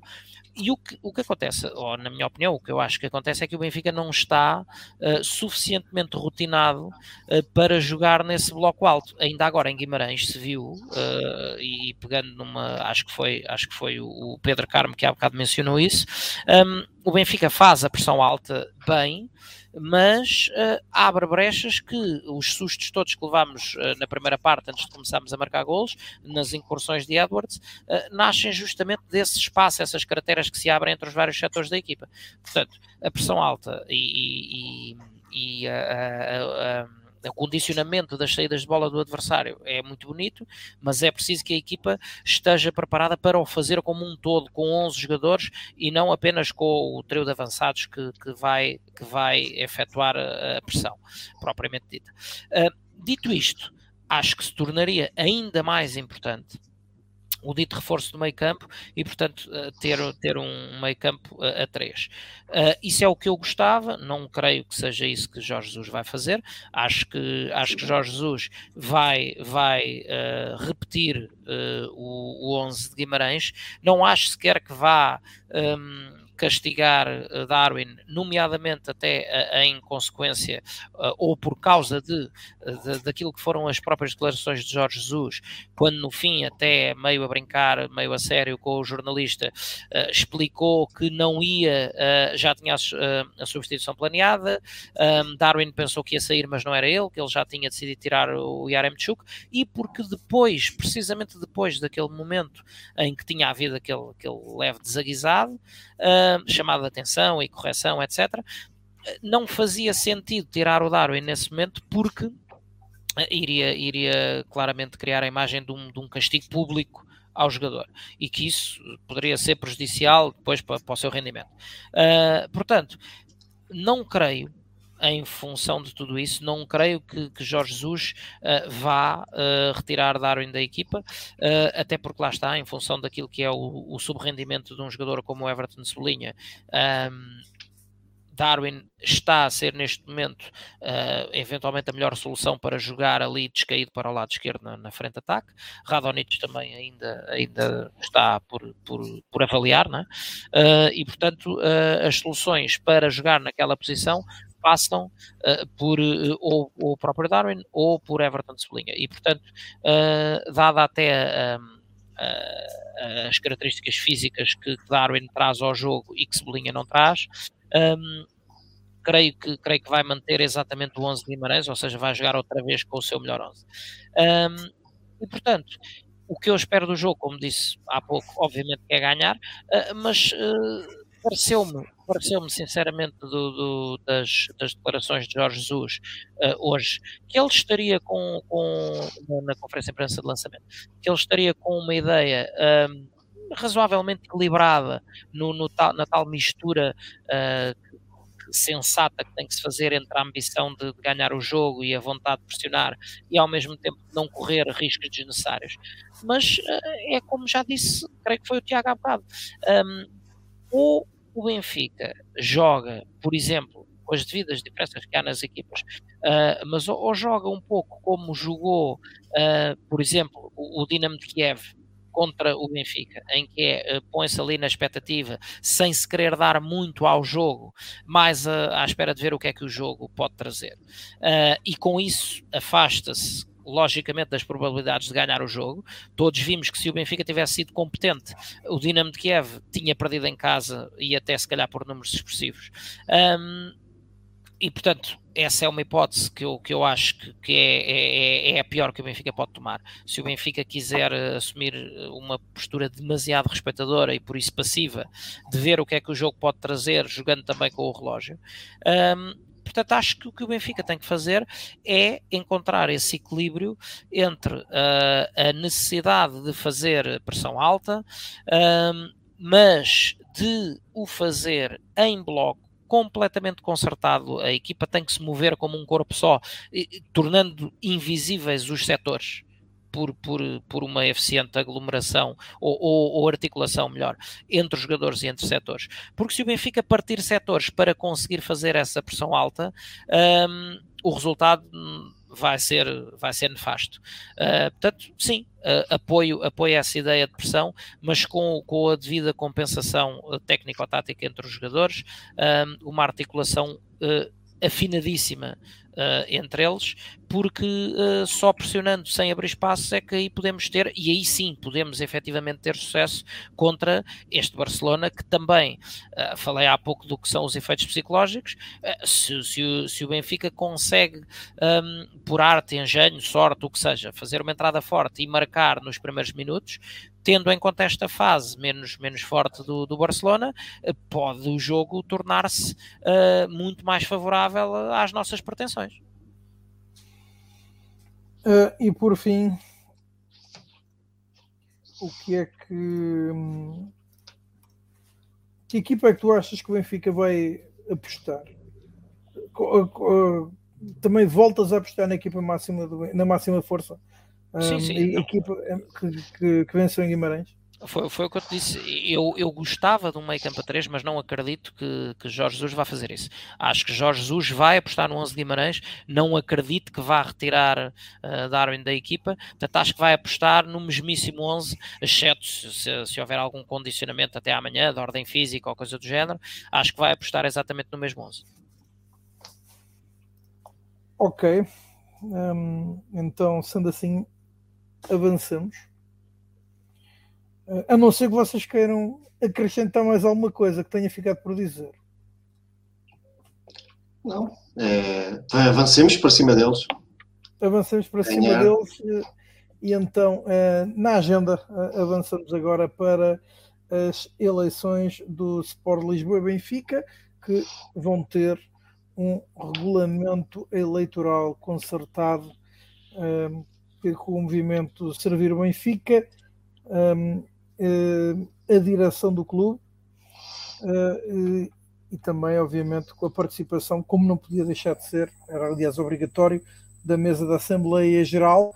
Um, Tiago Dinho, tu estiveste envolvido nesta situação um, nestas, um, e nestas negociações, ao fim e ao cabo.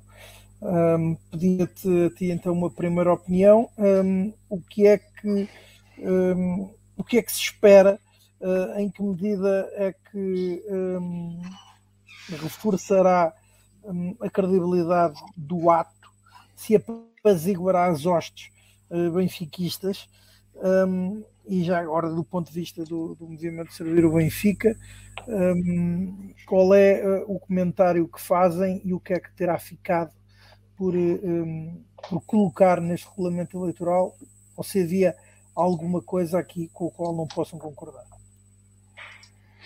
Bom, na reunião da Assembleia Geral Extraordinária que existiu no dia 17, um, que acabou de forma intempestiva, uh, os trabalhos foram encerrados pelo Presidente da Mesa quando até se estava à espera que que a qualquer momento se pudesse votar o regulamento apresentado pelo Servir o Benfica, eh, ficou definido que iam existir reuniões eh, na semana seguinte e, portanto, nós tivemos uma primeira reunião na segunda-feira.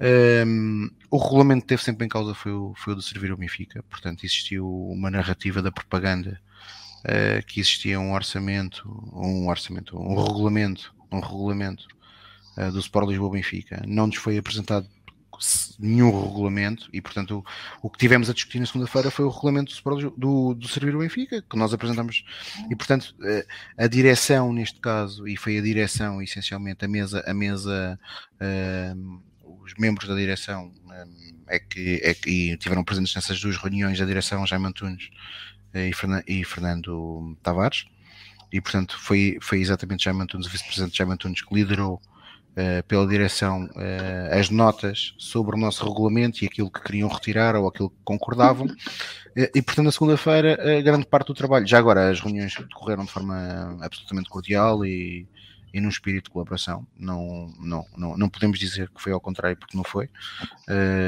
decorreram num espírito de sã, de, de sã convivência benfiquista. E, portanto, nós, ficou definido, depois da apresentação de uma proposta, uh, um texto final por parte, aí sim, da direção, uh, com base naquilo que nós tínhamos feito. Uh, o texto que nós recebemos não foi do nosso agrado e, portanto, na reunião de quinta-feira, nós, nós vamos com uma posição de alterar, de alterar e, para, e, para, e para conseguirmos conciliar aqui algo que fosse consentâneo com aquelas fronteiras que nós tínhamos, que nós tínhamos dito a votos. Uh, nós também dissemos logo na segunda-feira, uh, ainda existiu a possibilidade, pelo menos no final da reunião de segunda-feira, ficou definida, uh, pelo menos a abertura da direção para ainda tentar levar aquele a regulamento, a votação na Assembleia Geral. Nós continuamos a dizer e, e continuamos a, dissemos segunda-feira na reunião, dissemos quinta-feira na reunião e já o dissemos também publicamente. Portanto, será uma garantia Uh, e é uma garantia que nós podemos dar. Se, o, se Francisco Benítez for eleito presidente do Sport Lisboa Benfica no dia 9 de outubro, uh, nós faremos questão de levar uh, um regulamento eleitoral à aprovação da Assembleia Geral. Provavelmente não será aquele que existe hoje, será outro, mais consentâneo com a nossa proposta inicial, Uh, mas uh, de certeza que faremos isso. Nós, quando, quando convocámos a Assembleia Geral, uh, convocámos, ou quando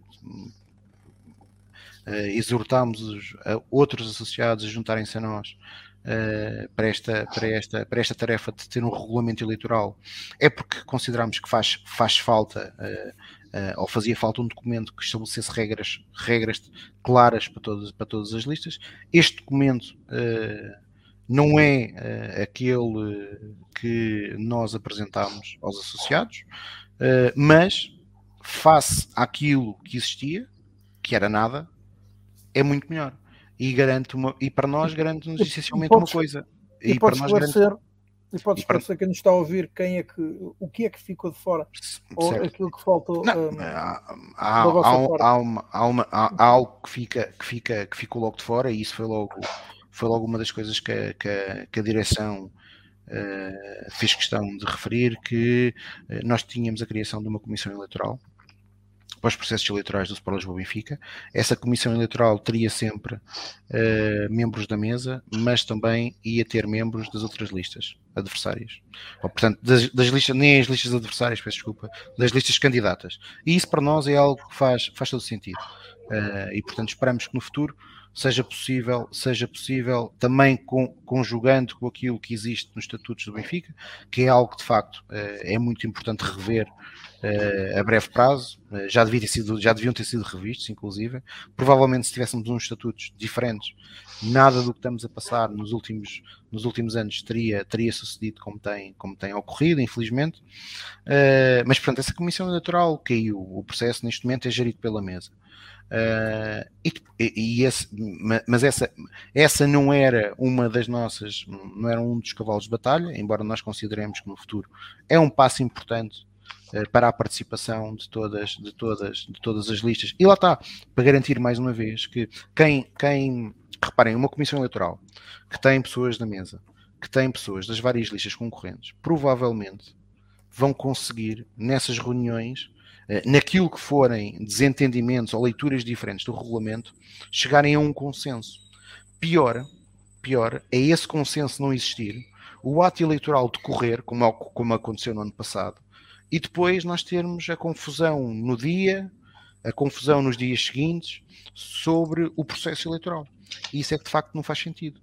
Uh, e portanto, nós acreditamos que esse é um, é um modelo que no futuro deverá ser implementado. Aquilo que para nós era fundamental era garantir o voto físico, era garantir os acessos aos cadernos eleitorais. Uh, temos perspectivas diferentes relativamente à forma de ter acesso aos cadernos eleitorais. Creio que também uh, a forma atual uh, dá-nos uh, garantias da integridade do processo, mas continuamos a defender que num futuro o Sport Lisboa Benfica tem condições para fechar os cadernos eleitorais Uh, com uh, os, os, eleitores, portanto, os associados correspondentes a cada mesa uh, bem definidos e, portanto, ser um processo ainda mais fechado Peraí, à partida. Essa, essa para mim, essa para mim é da parte, essa para mim é, é das partes mais interessantes, porque uh, no meu caso, no Porto, deverei votar no Porto, havendo várias certo. assembleias de voto. Como é que as outras mesas como Pronto. é que as outras mesas controlam que eu já votei? Pronto, vamos. O que é que me impedia de me apresentar noutra mesa?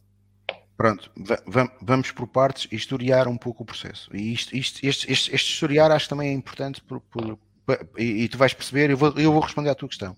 É o Benfica, historicamente, até ao início do século, eh, e portanto eu até creio que as eleições de 2003 e até tenho dúvidas que as de 2006 não tenham sido assim, as eleições só se realizavam num único sítio, no Estádio de Luz. Em 2009, uh, o Sport Lisboa Benfica fez uma experiência piloto em que tinha o Estádio da Luz e tinha mais três ou quatro casas um, distribuídas estrategicamente pelo país, onde se podia votar eletronicamente.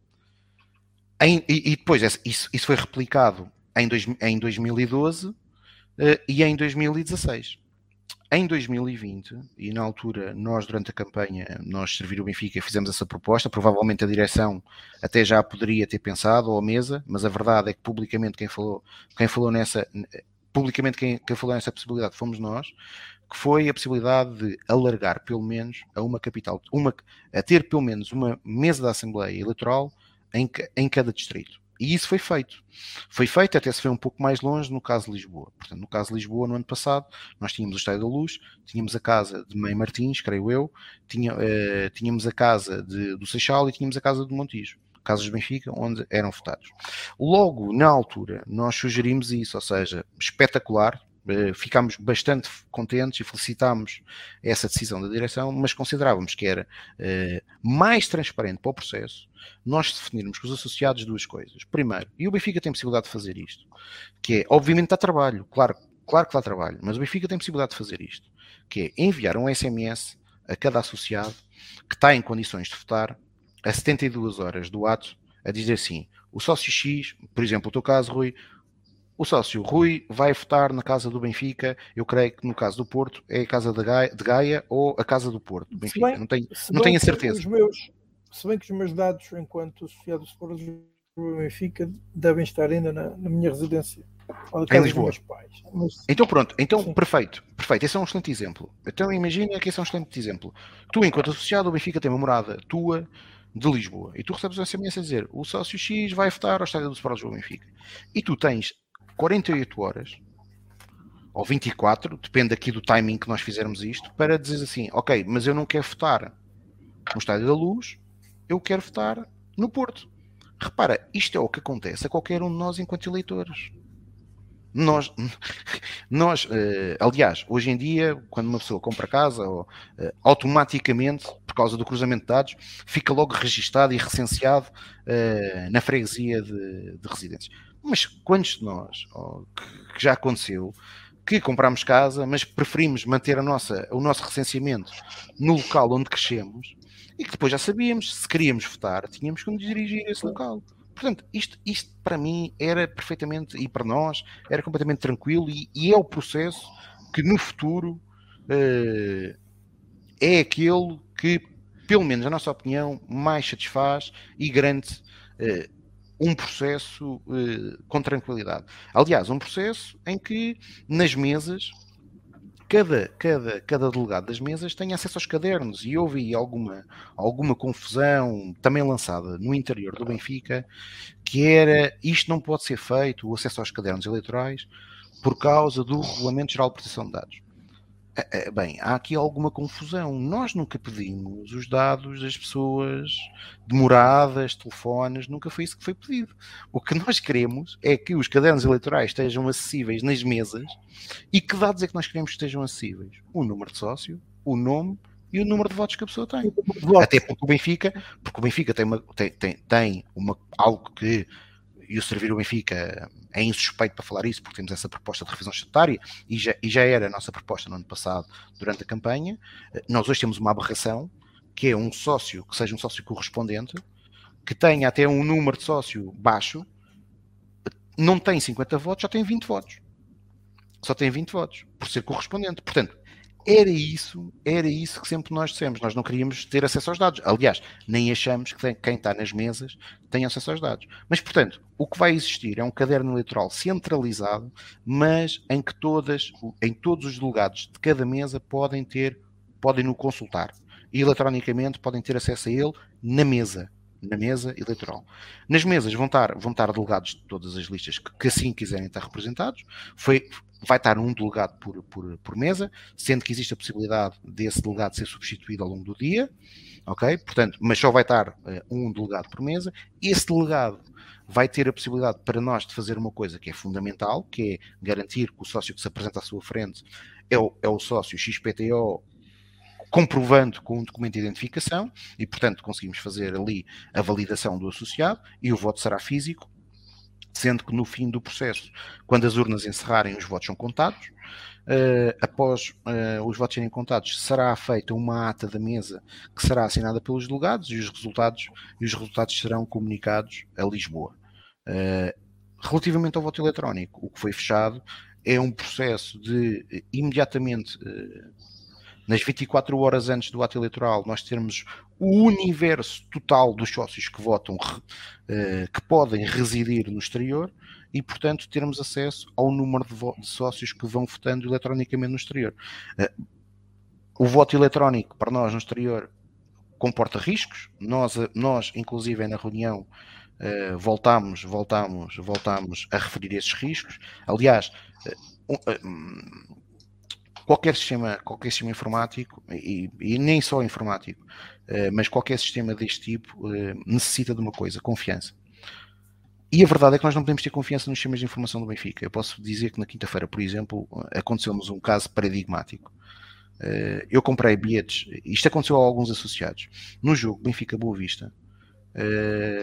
Vá-se lá saber porquê. E estamos a falar de um sistema que é de bilhética, mas lá está. Eh, estamos a falar. É, é, eu só estou. Não é o sistema eleitoral, mas é a, eh, a, confiança que nós podemos ter nos sistemas eletrónicos, eh, nos sistemas de informação do Super Lisboa Benfica. Eu comprei, eu e mais associados compraram um bilhete para, para o jogo. E aconteceu a quase todos uma coisa, que é no ato de entrarmos na aplicação online, quase todos, independentemente da bancada, aparecia o valor de 10 euros. Depois, quando a pessoa finalizava a venda, aparecia o valor real do lugar. E eu assim, assim aconteceu comigo, e portanto apareceu-me a primeira informação de 10 euros, mas depois o bilhete uh, foi cobrado ao valor, ao valor do, do, do lugar em específico, foi 30 euros. Entretanto, houve uma pessoa que me pediu para comprar um lugar exatamente para, ao pé de mim, para a mesma bancada. E essa pessoa, eu fui eu que fiz o processo, essa pessoa pagou 10 euros pelo bilhete. Ou seja, eu estava sentado na mesma bancada, ao lado de um, de um amigo meu, eu paguei 30, ele pagou 10 isto são os sistemas de informação do Sporting do Benfica. Eu tenho, muita, eu tenho muita pena que isto possa custar. Eu não estou a pôr em causa o profissionalismo das pessoas que lá estão. Sabemos que há muita pressão também uh, no Benfica em implementar coisas, nós temos essa noção, mas com este tipo de funcionamento é difícil acreditar em qualquer coisa que seja eletrónica no Benfica. Aliás, uh, e até agora aqui até faço um elogio, o Benfica hum, atualmente no processo de venda eletrónica de bilhetes finalmente, finalmente implementou uma fila de espera decente, porque o processo anterior era uma fila de espera que estava a enganar sócios, que não contava para nada. Chegava ao fim e o sócio voltava para trás. E os sócios que estivessem a fazer refresh na página, aqueles que perceberam o truque, entravam diretamente na, na fila de bilhetes, bilhética, online. E, e portanto, isto uh, não garante a confiança dos associados. Agora, Posto isto. Olha, o Marco a... repetiu, o Marco repetiu a pergunta, não sei se quer, a pergunta que eu tinha colocado, não sei se Ah, ok, peço desculpa, responda Marco, responda Marco. Epá, não, é assim, a partir desse momento o voto, o, o associado está, está uh, existe um lock na base de dados desse associado, ou seja, esse associado não vai poder votar noutros locais. Eu consigo entender o que o Marco depois pode estar já a pensar e aquilo que eu lhe posso garantir é que será também da nossa responsabilidade garantir que isso não vai acontecer. Neste caso, eh, tendo um controle também em paralelo àquilo que é a votação, porque o acesso à base de dados é um acesso à base de dados centralizado. Eh, funcionando bem o sistema, e quem conhece um, como funciona o sistema informático, o que deve acontecer é o sócio vota e já não pode votar em mais lado nenhum. Portanto, eh, se isso for possível, significa que estamos na presença de uma fraude.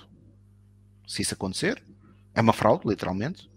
Uh, nós temos as garantias do Benfica que, que, que, isso não vai garantir e, portanto, que isso não vai, que isso não vai suceder. Uh, e, portanto, nós, mas nós nesse processo temos a capacidade de, de, de controlar o acesso uh, e de saber quem é que votou em cada mesa. E é isso que nós vamos, nós vamos fazer por isso. Ou seja, nós vamos garantir o controlo de quantos sócios e de quem de que sócios é que votaram em cada, em cada, em cada mesa. Uh, sobre auditorias ao sistema, epá, nós vamos ter uma auditoria e foi eleito na Assembleia Geral Eleitoral de extraordinária uh, uma comissão para auditar o sistema. O Benfica, também posso dizer, uh, assumiu nas reuniões uh, que tivemos agora que tem uma empresa a fazer uma auditoria há dois meses ao sistema eletrónico, uh, mas claro claro e evidente que um sistema eletrónico para ser uma solução no futuro, e eu creio, e já agora para alguns que não, não nos ouvem e não sabem o que é que fazemos, há aqui duas pessoas que estão neste programa que trabalham na área de tecnologia, uh, e portanto, evidentemente que não são propriamente contra o sistema eletrónico. Agora, o que uh, também conhecendo a parte técnica do que está por detrás, uh, é impossível a essas pessoas dizerem que um, que têm confiança, que é infalível e que têm confiança num sistema que não é auditado. Uh, isso é impossível. Isso é impossível. Principalmente quando o sistema que foi criado foi, é criado por uma das partes interessadas. Uma das partes interessadas. Isto é a mesma coisa. Vamos imaginar isto, não é? Vamos imaginar que agora nas autárquicas, cada Câmara, cada Executivo Municipal fazia o seu programa eleitoral para votar. Será que nós confiávamos num sistema desses? provavelmente nenhum de nós confiaria. Não é? Poucas uh... câmaras trocariam de cor. Também apostaria que sim. Apostaria que sim. Que, que seriam Bem, poucas. Uh, Carlos, agora peço a tua, a tua opinião sobre então a existência de um regulamento eleitoral para estas eleições. Eu, em relação a esta questão do regulamento, eh, estou um bocadinho naquela posição do, do, do jogador de póquer expectante que quase paga para ver, porque uh, tem, tem sido, tem sido uh, demasiados, demasiados reveses, digamos assim, ao, ao processo. Um, houve a situação de não, não, ter sido, não ter sido votado na Assembleia Geral Extraordinária quando fazia parte da agenda principal, com inclusive aquele, aquele aspecto caricato uh, que nos foi, uh, que, que, todos fomos brindados por parte de Pires de Andrade, um, ehm, que profere uh, na reunião que, que não poderia ser votado porque não fazia parte da Ordem de Trabalhos, quando quem o tinha retirado da Ordem de Trabalhos Foi tinha sido ele, e portanto é, é, entramos no tal problema de ser juiz em causa própria que entronca um pouco naquilo que, que eu dizia há pouco, que é, uh, e, e, que eu disse aqui N vezes ao longo do tempo, uh, estas questões do sistema informático uh, é, e, de, de, e, portanto, da necessidade de poderem ser auditados, é, é, a tal história como a mulher de César, não basta ser séria, é preciso parecê-lo. E, portanto, o sistema que até pode academicamente falando, uh, ser perfeitamente fidedigno, a partir de que há uma recusa permanente que, que o sistema seja auditado, uh, há uma quebra de confiança. E esse é o tema. Tivemos aqui na, na, na, semana passada, aproveito para comentar, não o fiz na altura para, para não interromper quem estava a falar, no momento acho que era até o Pedro Carmo. Tivemos aqui uh, um, uma das pessoas que estava a assistir, um, chamado Gonçalo, que é uma pessoa que eu conheço justamente do, do, da, da, parte da vida profissional, que, que fez um comentário, algo, alguma coisa do género, de que como é que é possível em pleno século XXI e esta gente não quer o um voto eletrónico e, portanto, com isto me despeço e vou-me embora. Tal. E confesso que não sei se, se ele saiu de vez, se depois voltou, se não voltou. Mas a questão é tão simples como a que o Tiago mencionou há bocado. Eu, eu pessoalmente não estou contra o voto eletrónico, nunca estive.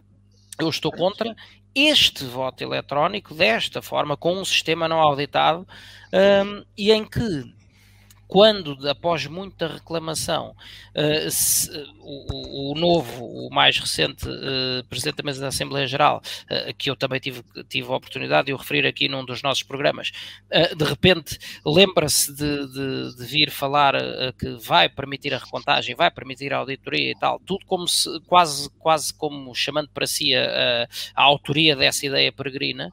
Um, e, e, já era uh, uma das posições assumidas pelos sócios desde há muito tempo essa necessidade uh, do sistema ser auditado, muito mais do que ir recontar os votos ou, ou, ou ir saber por, por, quantos por cento é que Luís Oliveira tinha ganho ou não tinha ganho. Uh, e portanto, eu disse aqui, mal se deu a situação que se deu com Luís Filipe Vieira e, e Rui Costa assumiu as rédeas do, do, do clube, um, que uma, um novo ato eleitoral sem um regulamento eleitoral, era outro outubro 2.0, que, que íamos fazer mais do mesmo. E por isso, inclusive, é a minha falta de fé uh, naquilo que se iria passar na Assembleia Geral. Uh, perante a recusa que foi dada de, de, de Pires de Andrade uh, relativamente à votação do, do, do regulamento quando, após a reunião de a famosa reunião de segunda-feira, um, se foi aventada a possibilidade de então ser votado na Assembleia Geral de Sexta da, da, do, da aprovação do orçamento do clube, um, mais uma vez Pires de Andrade uh, mostra uh, aquilo que, que é a sua posição para todo este tema, dizendo não, é completamente impossível fazê-lo, porquê? Porque não faz parte da ordem de trabalhos.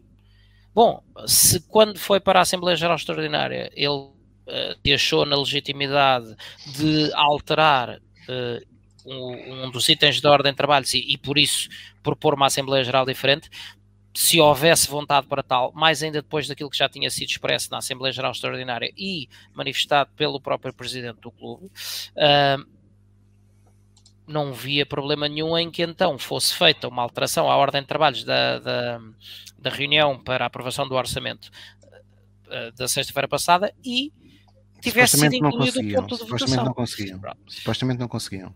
Mas, mas o que é certo é que, mais uma vez, também não foi votado. E, portanto, sai este, sai este, este, este um, regulamento de compromisso.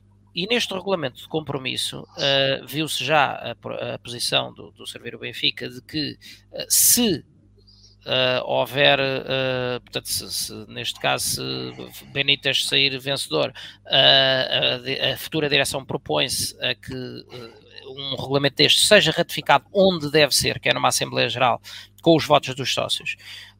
Do lado da outra força concorrente, do agora já oficial candidato Rui Costa, nem uma palavra sobre o tema, uh, e, e, portanto, o que, o que acabamos por ver é que há, há uma resistência gigantesca por parte da direção atual, ou neste caso da mesa da Assembleia Geral, que, dada a não separação de poderes, perdoem-me se estiver enganado, mas parece claramente um, uma correta transmissão da direção. Uma correta transmissão da direção, boa, boa expressão.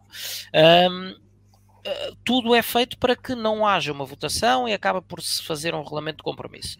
Ainda assim, do regulamento de compromisso resultam algumas premissas, para mim, absolutamente fundamentais. Uh, a questão de, nestes moldes, ser voto físico.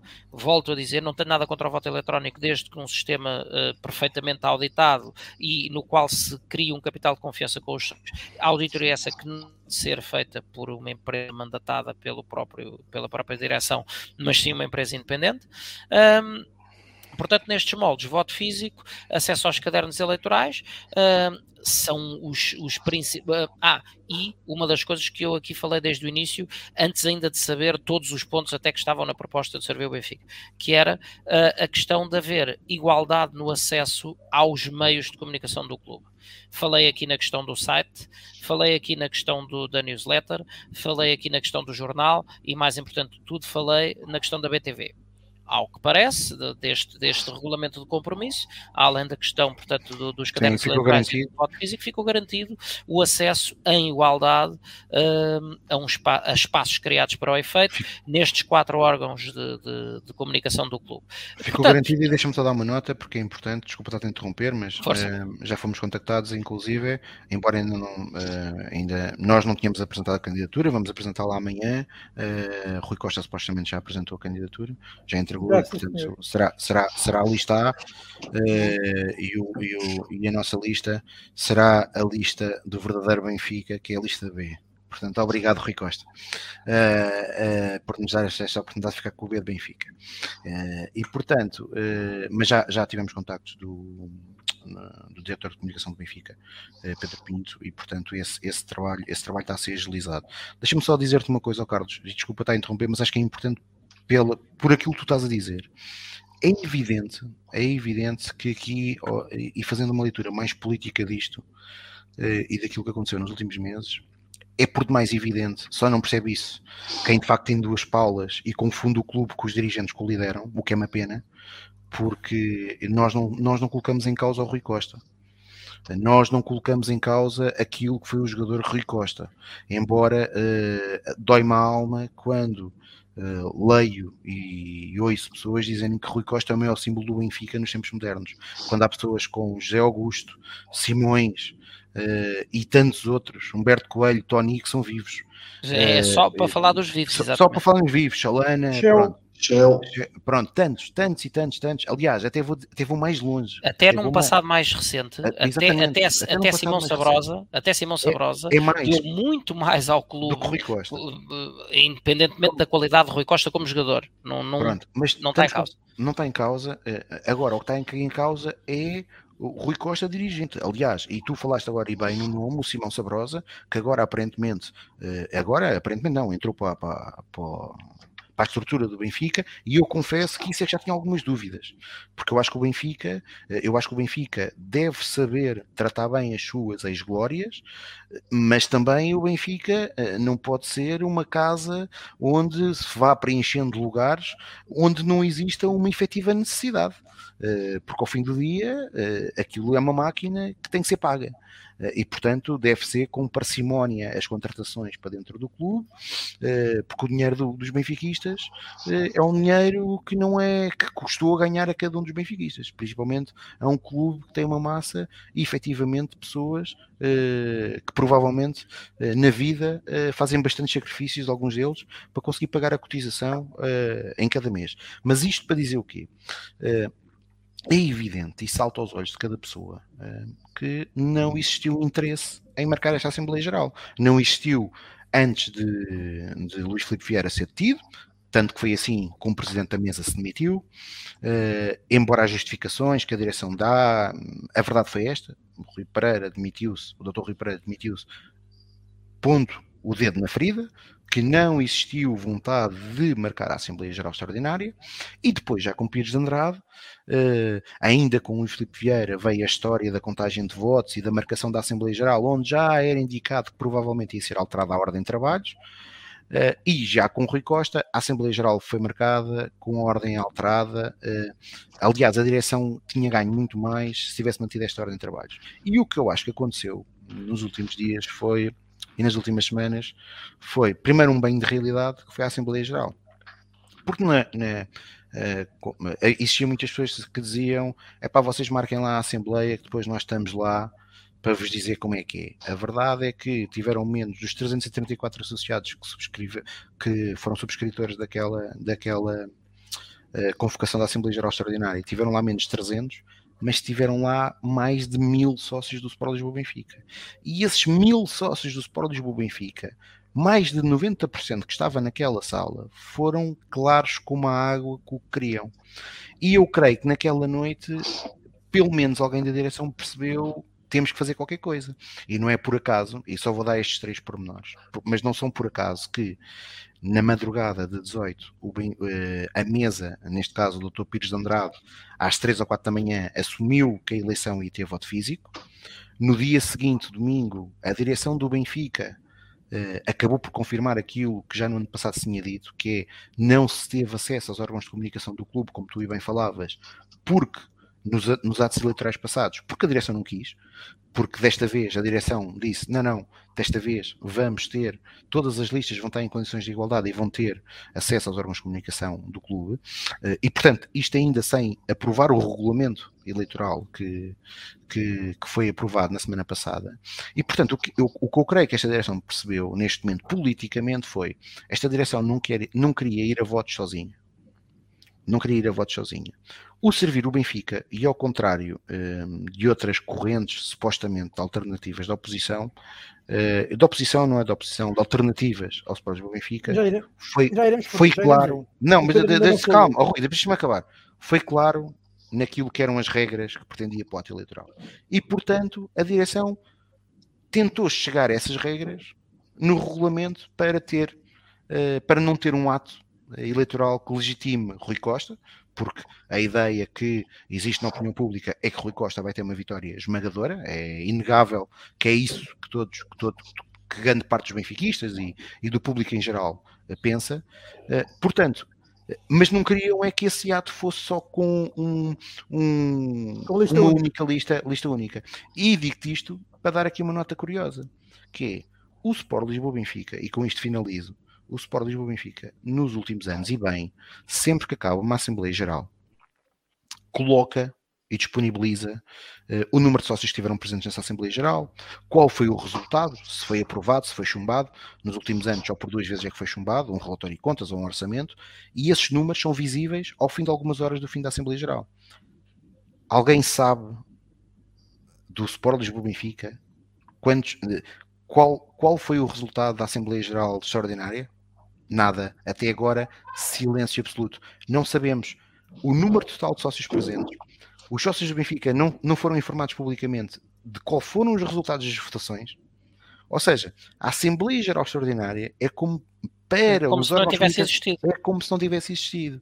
Exatamente. E portanto, isto, eh, nós, e volto a dizer vou, aquilo que disse há pouco, as reuniões correram, correram de forma, de forma muito cordial, mas é evidente que a vontade de fazer algo uh, provavelmente que garantisse efetivamente a paz da nação benfiquista uh, poderia ter sido feito de outra forma e que essa vontade não existe do lado lá.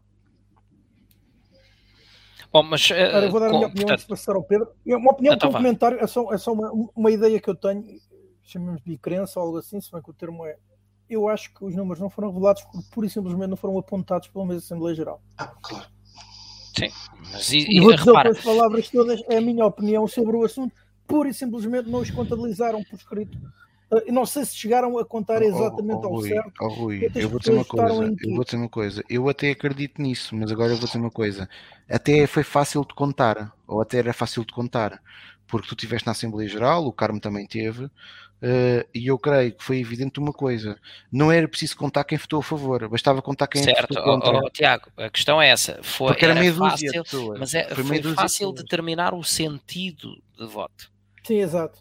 O, a, a fazer as contas é outra coisa, como tu bem sabes, sim, eu claro. também sei, não é? Não, Pronto. claro, É. mas, ó, ó, Carlos, mas repara, a Assembleia Geral, esta, Assem- pronto, esta Assembleia Geral eh, foi obviamente muito mal organizada por parte dos supporters do Benfica, isso já foi falado. No caso da votação, no caso da votação, a Assembleia Geral foi votada como era historicamente no Sport Lisboa Benfica, Sim, de, braço no ar. Braço E no ar. portanto, e portanto, eu não acredito também, nunca, em nenhuma outra Assembleia Geral desse tipo, que aquilo fosse contado milimetricamente. Claro que não. Ma- mas É havia uma contagem por resultados aproximação. havia resultados. Desta vez, além de, como, como a organização foi, foi pessimamente feita, e eu creio que tu percebeste isso, a primeira votação foi o pavilhão todo a votar, Certo. e depois na segunda eh, já foi por setores, Teve que já ser foi tempo por setores. que levou uma confusão também desgraçada, porque entretanto havia pessoas a saírem de um setor para o outro. Eh, portanto, mas havia claramente uma aproximação. Aquilo que é, que é, e eu não estou a exagerar, aquilo que foi os números da mesa que um secretário da mesa tinha, dava uma votação na casa de uma das votações superior a 90% dos votos. O que tendo em consideração que grande parte dos associados estavam naquela Assembleia, muitos deles não eram sócios de 50 com 50 votos, até porque existiam bastantes correspondentes, é muito provável, muito provável, podemos fazer uma extrapolação para que 95% dos associados que estiveram presentes naquela Assembleia Geral tivessem votado a favor das duas, das duas, das duas, das, das duas, dos dois pontos que foram Que votados, foram votados. que foram votados. Uh, mas, uh, portanto, só para concluir, uh, acho que, acima de tudo, ainda que sendo um regulamento de compromisso, ainda que sendo sacado quase a saca-rolhas, dada esta uh, falta de vontade manifesta que já aqui tanto comentámos, um, acima de tudo, traz uma coisa. Traz a tal garantia que, que o Tiago já referiu aqui, meio às três tabelas, que é um, não vai haver lista única no, no, no, no ato eleitoral, uh, vai haver o voto físico e vai haver, uh, e vou aproveitar para responder a um comentário também que apareceu aqui, alguns de, de um dos nossos uh, espectadores, um, e vai haver igualdade no acesso aos meios de comunicação do clube. Depois houve aqui um, um, um, um ouvinte qualquer que dizia que, uh, como igualdade, se Pedro Guerra vai para a CMTV, o que se passa na CMTV não nos diz respeito, porque a CMTV não é um órgão oficial do clube. É? Interessa-me que haja igualdade um, naquilo que é que passa na BTV, naquilo que passa uh, no Jornal do Benfica, naquilo que nos é entregue na newsletter e naquilo que está no site. A partir daí, um, a igualdade ou desigualdade que outros canais um, assumam na sua linha, na sua linha editorial, uh, não, não, e debate também vai haver, Miguel. Uh, uh, portanto, a parcialidade que outros canais assumam na sua, na sua linha editorial não nos diz respeito porque não são órgãos oficiais do clube. E, e, só isto é uma vitória enorme, porque todos de nós que tenham um bocadinho de memória se recordarão de, das eleições nos anos 80 e coisa parecida, em que era frequente no, no jornal do Benfica, na edição anterior aos atos eleitorais, aparecerem na capa os dois candidatos. ou três, por exemplo, os candidatos, não é? Portanto, isso, isso, é que é pluralidade. E nunca no Benfica, uh, de, desse tempo, houve uh, déficits de democracia.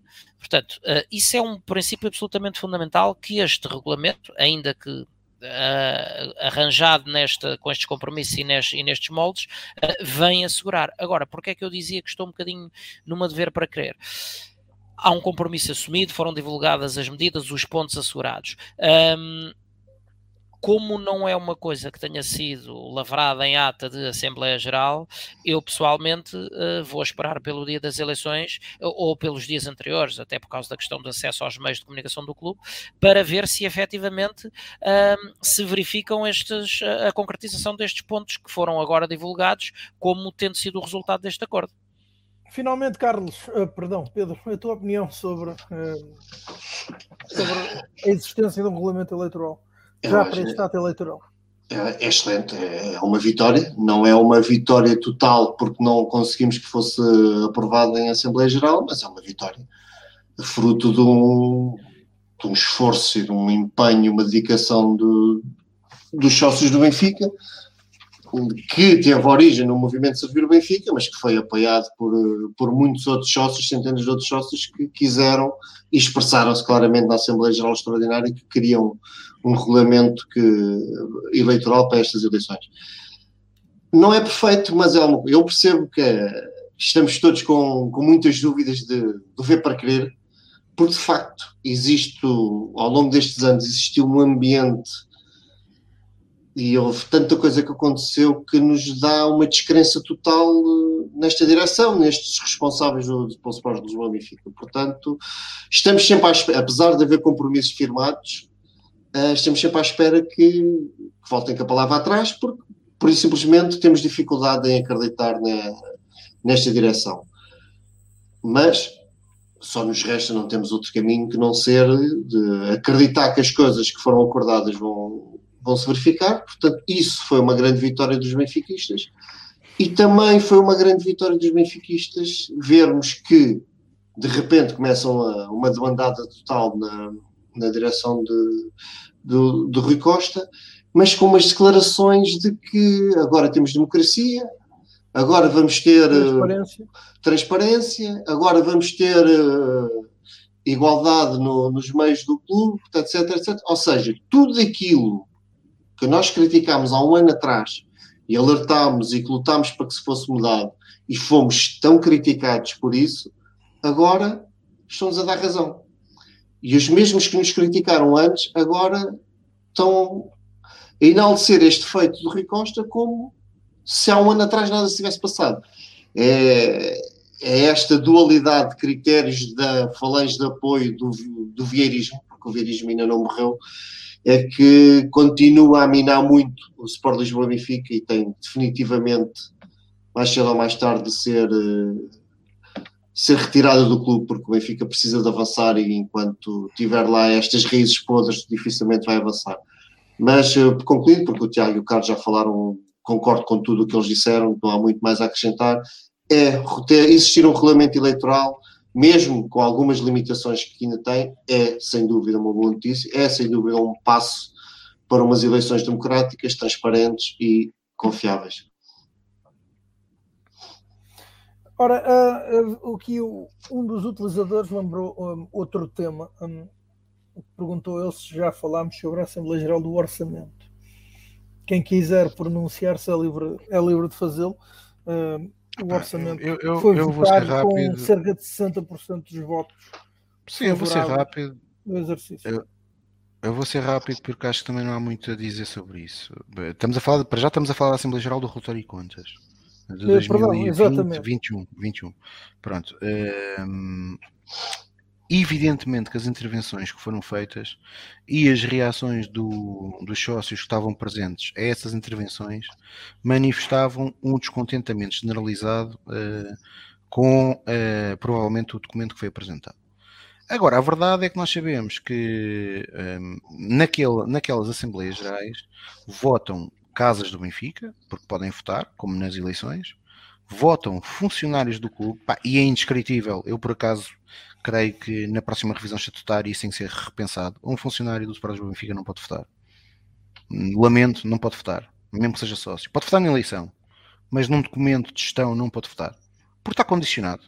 Porque, é, porque é, parte, é parte integrante do que está a ser votado. A não, e atenção, a, a, não ser, a não ser que faça uma coisa, porque eu, eu na próxima Assembleia Geral vou, vou, vou, fazer isso, que é, eh, eu vejo um, um funcionário do Benfica identificado com, com um crachá, pá, eu vou tirar os dados. Eh, porque os funcionários do Sporting Benfica, obviamente, não têm culpa nenhuma disso, mas são pagos com dinheiro de todos nós. E, portanto, é indescritível que funcionários do Sport Lisboa Benfica se apresentem na Assembleia Geral exatamente nessa condição. E, portanto, eh, eh, e parece-me que isso é uma forma de os condicionar a, ele, a eles. E nem consigo entender como é que a direção do clube não percebe isso. Não percebe isso. Entrarem carradas pessoas com crachás do Sport Lisboa Benfica dá uma péssima imagem do que são aquelas reuniões. E isto aconteceu, e eles até podem vir desmentir, mas isto aconteceu na Assembleia Geral Extraordinária e aconteceu na passada sexta-feira. E depois temos voto eletrónico, e portanto, uh, enfim, é o que é. E portanto a Assembleia foi muito menos participada do que, do que a Extraordinária. Uh, e o relatório e contas foi aprovado. Uh, sendo que a única nota que eu, que, eu, que eu até achava mais interessante foi uma intervenção final de um associado que veio do Norte uh, e tem razão. O, o, modelo que o clube tem de Assembleias Gerais tem que ser revisto. É, é impensável que, principalmente nestas Assembleias Gerais com, em que temos uma aprovação de um documento, mas acima de tudo temos intervenções é incompreensível como é que estamos durante horas a ouvir intervenções de associados e não, depois as respostas e, não, e depois as respostas da direção uh, sejam dadas uh, numa, num breve resumo de 20, de 20 minutos, ou nem isso. E eu até entendo porquê, porque reparem, nós estamos muitas das vezes 3 horas a ouvirmos perguntas de associados. É impossível humanamente estar a apontar uma a uma e a responder uma a uma. E, e há e, perguntas que se repetem, não é? Sim, há perguntas que se repetem, há perguntas que se repetem, mas a verdade é que fica muita coisa por responder. A interatividade da própria Assembleia não funciona e isso é de repensar, principalmente para quem faz, e eu percebo e percebi, eh, embora não, não, não, não esteja naquela situação, mas percebo a desilusão que seja um associado fazer uh, 300 km numa sexta-feira para vir uma Assembleia Geral e depois sair dali sem grande, sem grande informação. Depois só essa nota que o Rui deu, pronto, o Dr. Pires de Andrade fez mais uma, uma singularidade nessa Assembleia Geral que foi começar a votar o documento Uh, antes de ele ter sido discutido, uh, o que de facto, o que de facto fez, fez, fez, fez um sentido zero, não é? Uh, portanto, o que faria sentido era termos discutido e depois votado no final. Uh, mas enfim, uh, o Dr. Pires Andrade também está-se a despedir do Sport Lisboa Benfica. Creio que estas, que estas duas reuniões foram difíceis para ele. A primeira muito mais difícil e, portanto, que possa sair do Sport Lisboa Benfica no dia 9 de outubro, con conseguindo e tendo a capacidade de organizar um ato eleitoral que dignifique a história do clube. Oh, oh, Tiago, Ora... eu de, deixa-me só fazer um comentário breve sobre isto que vou fazê-lo respondendo à tua questão. Uh, eu por acaso estou, de, estou em desacordo total contigo. Eu acho que faz todo o sentido essa votação antes, porque já sabemos do, do, das, das um, uh, ah, assembleias de aprovação de orçamento anteriores que é uma mera ah, formalidade este tipo de votações, não serve para nada porque quando o orçamento é chumbado, uh, a banda segue e não há consequências. Portanto, é mais ou menos igual ser votado antes, ser votado depois, até podia apresentar os resultados ainda antes da votação, porque já sabíamos que não ia influenciar em nada. Uh, e é por isso é que estas assembleias depois uh, são pouco participadas, porque o grau de credibilidade dos resultados que delas saem também está pelas ruas da amargura. Portanto, não, não me faz diferença nenhuma.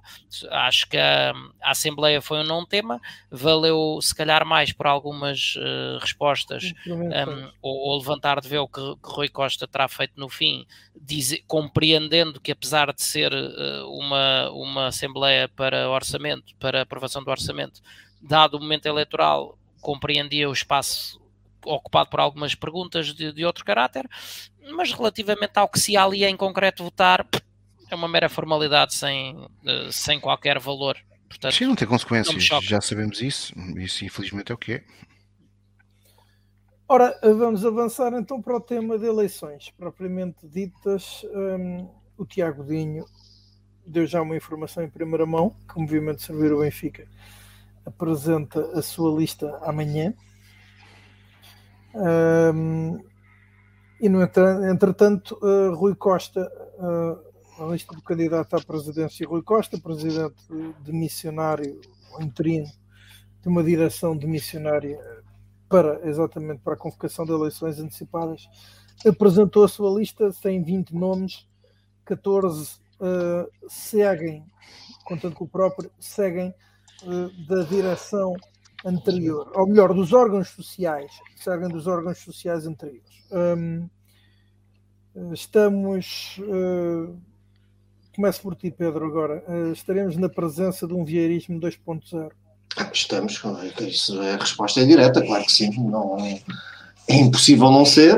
Bah, quer dizer, basta se Rui Costa ser o, o cabeça, cabeça de cartaz, tanto para que teve 13 anos com, com o Luís Filipe Vieira, para, para sabermos que temos, estamos a falar de uma continuidade, é? e essa continuidade é verificável com 14 em 20 que transitam dos órgãos sociais anteriores. Portanto, claro que sim, não seria extraordinariamente surpreendente que fosse o contrário. Ninguém, mesmo quem defende Rui Costa, sabe perfeitamente que estamos a falar de, de, da continuidade de, do legado de Vieira, com uma ou outra alteração, mas o, o, o core está lá todo, não, não vai haver mudanças, de, mudanças relevantes e, portanto, é, é, basicamente isso que vai ser decidido no, no dia 9, se é uma continuidade ou se queremos sangue novo no Benfica. Uh, Pergunto-te, e a propósito da apresentação da lista de, de Rui Costa, uh, como é que tu viste a manifestação pública e depois uh, consubstanciada na lista do, da recomendação de voto da parte do movimento Benfica bem maior na candidatura do Costa?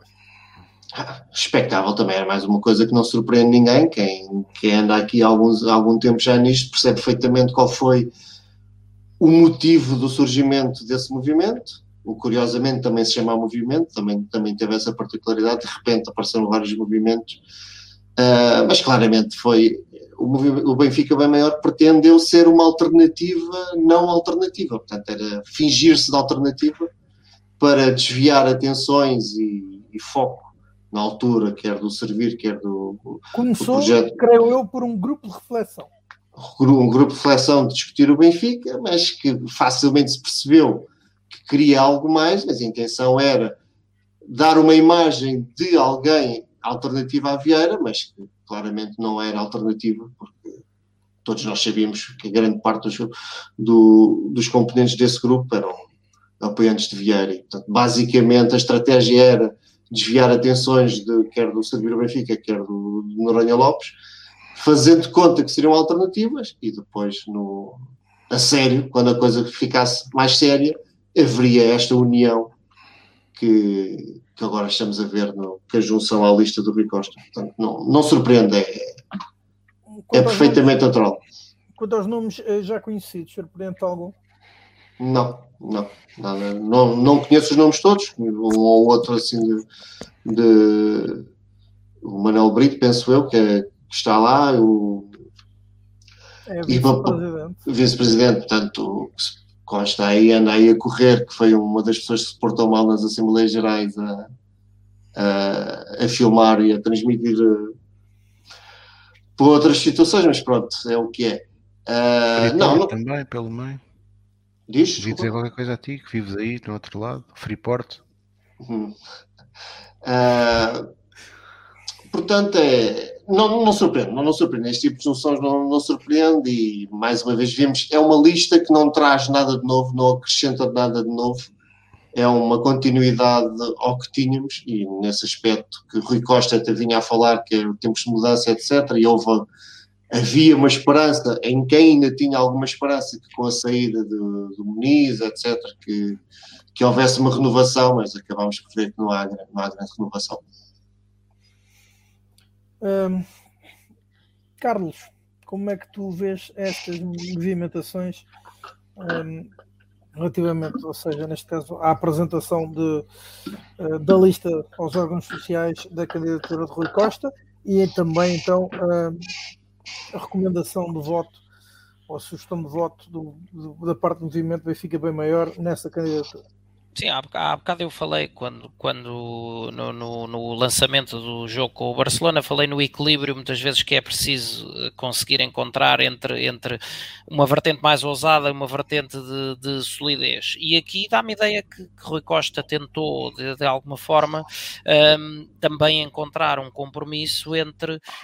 Um, sinalizar a sua vontade de mudança e daí uh, seja ela genuína ou não, e daí tanto discurso em torno da necessidade de transparência, de igualdade, etc., um, que parecia de alguma forma um, uh, iniciar-se numa, numa aparente remodelação mais de fundo naquilo que seria o elenco que o acompanharia.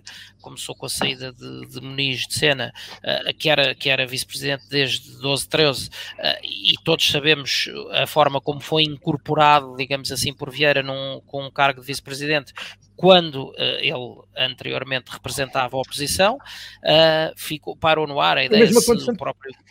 Com Varandas Fernandes também. O mesmo acontecendo com Varandas Fernandes, com Varandas Fernandes, que já lá ia. Uh, portanto, fica, fica no ar até inclusive a, a suspeição ou, uh, se, se Muniz teria ou não uh, outros objetivos futuros, nunca para, nunca para este ato eleitoral, mas quiçá num, num outro contexto. Depois anunciou-se a saída de Varandas Fernandes, que também tinha sido incorporado nos mesmos moldes, um, e, e um, isto ainda antes de, do anúncio do, da lista, portanto, aparentava que, que estava aí em marcha uh, esse, esse, exercício de demarcação que Rui Costa tenta uh, fazer, com mais ou menos sucesso e mais ou menos equilíbrio, mas que Rui Costa tem tentado fazer relativamente àquilo que foi uh, o, todo este consulado de Vieira. Um, passando quase sempre por cima uh, uma esponja uh, sobre todos os acontecimentos uh, nos últimos 13 anos, anos esses nos quais Rui Costa estava uh, e era parte integrante da máquina e, portanto, tinha uh, natural obrigação de saber tudo ou quase tudo o que por ali se passava. Um, mas depois vem, vem efetivamente o anúncio um, da lista e, como tu mencionaste, eu ainda não fui percorrer os nomes, mas já ouvi falar na questão do filho de Jorge de Brito. Um, ao que parece, acho que é Fernando Seara que, que é indicado para presidente, presidente da. Da e, e, portanto, 14 em 20 uh, é a prova provada, é, não chega sequer a ser um gato escondido com o rabo de fora, porque é, é o gato quando muito tem uma pata escondida, mas está todo de fora. Um, toda a gente percebe que é uh, um, uma, uma, aposta clara na continuidade. Um, portanto, até que em, um pouco em contraciclo com as, com as declarações mais recentes uh, de Rui Costa. Volto a repetir sobre o tema da transparência, da estabilidade, da credibilidade, do Benfica ser falado pelos motivos corretos, uh, da, da, aposta na, na, na vertente desportiva, uh, de, quer a nível de, de, futebol profissional, quer a nível de modalidades e com a aposta forte no, no feminino também. Um, portanto, há, há, com uma, ao fim e ao cabo, com uma mão uh, aponta-se um caminho de alguma mudança e em direção a tudo aquilo que tantos tantos de nós temos reclamado, mas por outra apresenta, com outra mão apresenta-se um elenco uh, que é uh, indiscutivelmente um elenco de continuidade. Um, portanto, um, vamos ver se uh, vamos ver o que é que sai de, desta fase que, que, vai haver, que já está prevista e que vai haver desta vez, que muito saudamos, de debates. Vamos ver se, se Rui Costa vai efetivamente apresentar um, um, programa eleitoral ao contrário do que o seu antecessor fez, é? que, que bem sabemos que nunca apresentou. E portanto vamos ver se as novidades vêm na forma da, das promessas eleitorais ou se uh, após, um, após um, um, anúncio de um elenco de continuidade um, a, a, postura e a tática eleitoral será uma de continuidade também. Uh, relativamente ao apoio do movimento Benfica Bem Maior, Uh, o, o, Pedro já disse, já disse uma parte uh, bastante substancial do que importa relativamente a esse tema. Um, recordo que tivemos aqui, inclusive é connosco numa, numa, numa das edições Brás Frade, que à data garantia que o movimento Benfica Bem Maior estaria pronto para apresentar o seu candidato e ir a votos uh, quando, quando tal se, se, justificasse ou quando, quando o ato eleitoral se, se, se, materializasse no horizonte, que não o tinham feito nas eleições de outubro passado, porque tinham surgido, lá está, como grupo de reflexão, apenas, se não me falha a memória, cerca de dois meses antes do ato eleitoral, e portanto não havia tempo para estruturar toda uma candidatura e respectivo processo, equipa e, e projeto, uh, e portanto... Um, Mas foram mencionados por Vieira na entrevista à CMTV como uh, tendo recolhido ideias. Certo. Desse, mas era, era precisamente isso que eu ia dizer. E, portanto, optaram na altura para aquelas eleições apenas por ser um grupo, um movimento que fosse contribu contribuinte de boas ideias, uh, lá está, algumas das quais Vieira terá acolhido, uh, mas que estariam prontos quando chegasse a hora numas novas eleições. E, e, e, na altura, quando confrontado com algumas perguntas, ou nossas, ou até aqui dos nossos ouvintes, de que uh, se não seria ele um vieirista convicto, essa posição foi de alguma forma desmentida. Uh, mas agora o que vemos é o movimento uh, encabeçado por Brás Frade, o Benfica bem maior, um, a fazer um apoio explícito uh, à candidatura de Rui Costa, que é, como parece perfeitamente inequívoco para toda a gente, uma, uma candidatura de continuidade. Legítima, naturalmente, Rui Costa tem, tem todo, toda a legitimidade de, de escolher essa, essa, essa, essa direção uh, na, no, nos seus desígnios ou nos desígnios que ele defende para o clube, uh, mas é claramente uma, uma candidatura de continuidade. Uh, e, portanto, se tanto debate se tem feito sobre a necessidade de mudar uh, uma série de coisas fundamentais no clube, uh, não me parece que seja da perspectiva do Rui Costa candidato e, do, e da sua lista. Uh, a mais, a mais adequada das opções sobre uh, a candidatura de, uh, da lista uh, do Movimento Serviu Benfica. falaremos a seu tempo, dado como o Tiago já anunciou, a candidatura só vai ser formalizada amanhã e, portanto, não, não estamos ainda em posição de comentar nomes e, e, e projeto, etc. Sabemos dos princípios que o movimento defende e que, e que e, e, pelos quais tem pugnado em todos estes longos meses uh, de, desta luta em termos da Assembleia Geral e de, da necessidade de revisão estatutária, limitação de mandatos, o, a questão do regulamento eleitoral, etc, etc. Agora uh, faltará sabermos uh, o projeto, mas que em bom rigor também falta sabermos em relação à, à, candidatura de Rui Costa, porque terá sido anunciado o elenco só, uh, mas pelo menos até, até ao que me apercebi, também ainda não temos, ainda não temos projeto. Uh, se há diferenças que Rui Costa quer assumir e incorporar, uh, penso que apresentar um projeto, já que vai estar disponível para o debate, penso que apresentar um projeto seria uma lufada de ar fresco naquilo que foram os últimos atos eleitorais do Benfica. Ora, um, eu passo a bola ao Tiago Dinho, citando Rui Costa durante a apresentação da lista. É o momento do futuro, por isso quero realçar e agradecer aos que se disponibilizaram para os novos desafios. Estamos aqui para sermos mais fortes, mais ganhadores e liderarmos em Portugal e no mundo. Um, é o momento do futuro com 14 elementos do passado, pelo menos. Essa parte já não foi Rui Costa que disse, já és tu que estás a acrescentar de certeza. Sim, já, já, já, é ele que acrescenta. Não, isso já sou eu. Oh, já sou oh, eu Rui, a acrescentar. Eu, eu vou só dizer isto pela última vez. Eu votei Luís Filipe Vieira em 2009. Uh, amanhã os, os minions uh, que pululam por, por essa internet podem, podem voltar a, a, falar sobre isso, principalmente aqueles que apresentaram candidaturas em aviões. Uh, portanto, por causa de uma coisa muito simples. Porque Rui Manuel Costa foi uh, nomeado diretor desportivo administrador da SAD em para a época 2008-2009, quando acabou a sua carreira. Para a época 2007-2008, assim é que é, correto. Uh, 2008-2009, desculpa. E portanto, eh, eu acreditava na altura, com muitos benfiquistas, no trabalho de Rui Costa. Fiz uma avaliação do primeiro ano do trabalho de Rui Manuel Costa positiva, errou no treinador, mas senti mudanças um, ehm, no plantel uh, que de facto aparentemente demonstrava algum rumo. A verdade uh, é que eh, esse rumo, essa esperança que se abriu nos benfiquistas, fumou-se rapidamente e Rui Costa foi subalternizado, deixando-se ser subalternizado.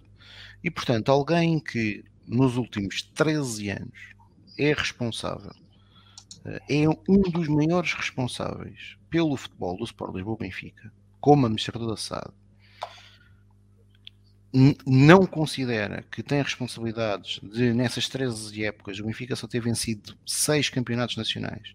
Em circunstâncias, em circunstâncias Uh, muito favoráveis, algumas delas, diga-se passagem, com mérito da, da, das direções de Luís Filipe Vieira, uma delas, efetivamente, uh, o clube hoje, uh, não sendo o cenário perfeito e idílico que nos, que nos, que nos, que nos muitas vezes nos tentam pintar, a verdade é que há uma coisa que é na, na, na, última década uma realidade. O Benfica tem sido um clube cumpridor com os seus parceiros e, portanto, é um clube que demonstra pelo menos alguma credibilidade para os atletas e fornecedores. Eh, quando os nossos rivais, em simultâneo, os dois estavam nas lonas.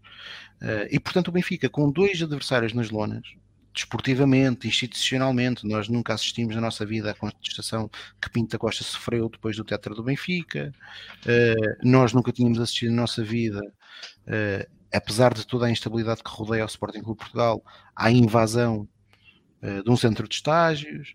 Portanto, todas essas circunstâncias que permitiam ao Benfica, fatores completamente alheios a si, inclusive, uh, fazer aquilo que, por exemplo, um clube que é nosso adversário na Liga dos Campeões tem feito no seu campeonato, o Benfica uh, não foi, por incompetência, capaz de fazer. Além disso, junta-se todos os processos uh, pouco transparentes, que infelizmente levaram o presidente, o anterior presidente a ser detido, levam a um dos administradores da SAD a ser arguído num processo que também envolve a Benfica SAD, levam às trapalhadas que se passaram com Paulo Gonçalves, que felizmente a Benfica SAD acabou por não ser acusada e pronunciada ao fim do dia, mas por, portanto, posto isto tudo, se uh, considero que o Rui Manuel Costa é o futuro para o Soares do Benfica. Não, não considero. Nas Assembleias Gerais que, que, que ocorreram, se alguém tinha dúvidas, uh, também creio que ficaram esclarecidas sobre a sua capacidade uh, em momentos como aqueles, mas eu não estou aqui para falar de Rui Manuel Costa, eu estou aqui a falar estou aqui para falar de uma candidatura que surgiu há um ano para discutir o Benfica, que surgiu há um ano para com três três, três pilares base, que era transparência, tradição democrática e ambição desportiva. E esse movimento que, a que nós demos o nome de Servir o Benfica, ao longo do último ano, não desapareceu em combate. Nós não tivemos em parte incerta. Uh, nós não deixámos de falar com as pessoas. Nós tivemos aqui a lutar pelo clube. Uh, felizmente tivemos uh, de muitos associados também muito apoio e portanto, uh, nós neste processo que fizemos ao fim, o, fizemos uma coisa muito simples. Esperámos com serenidade o que seria a, a, decisão e a data da eleição, esperámos por aqueles que nós achávamos que tinham mais responsabilidades neste processo tomarem uma posição Uh, e portanto, nós não fizemos como o movimento João Baix Frade, que exatamente no primeiro ou no segundo dia, quando Rui Costa falou e disse que ia, que ia convocar eleições, nós não dissemos, não pusemos bandeirinhas a dizer que nós vamos ser candidatos e já temos candidato. Não, nós não dissemos isso. Nós dissemos, na altura, sim, que queríamos que a Assembleia Geral Extraordinária fosse, fosse marcada, finalmente. Isso foi o que nós dissemos.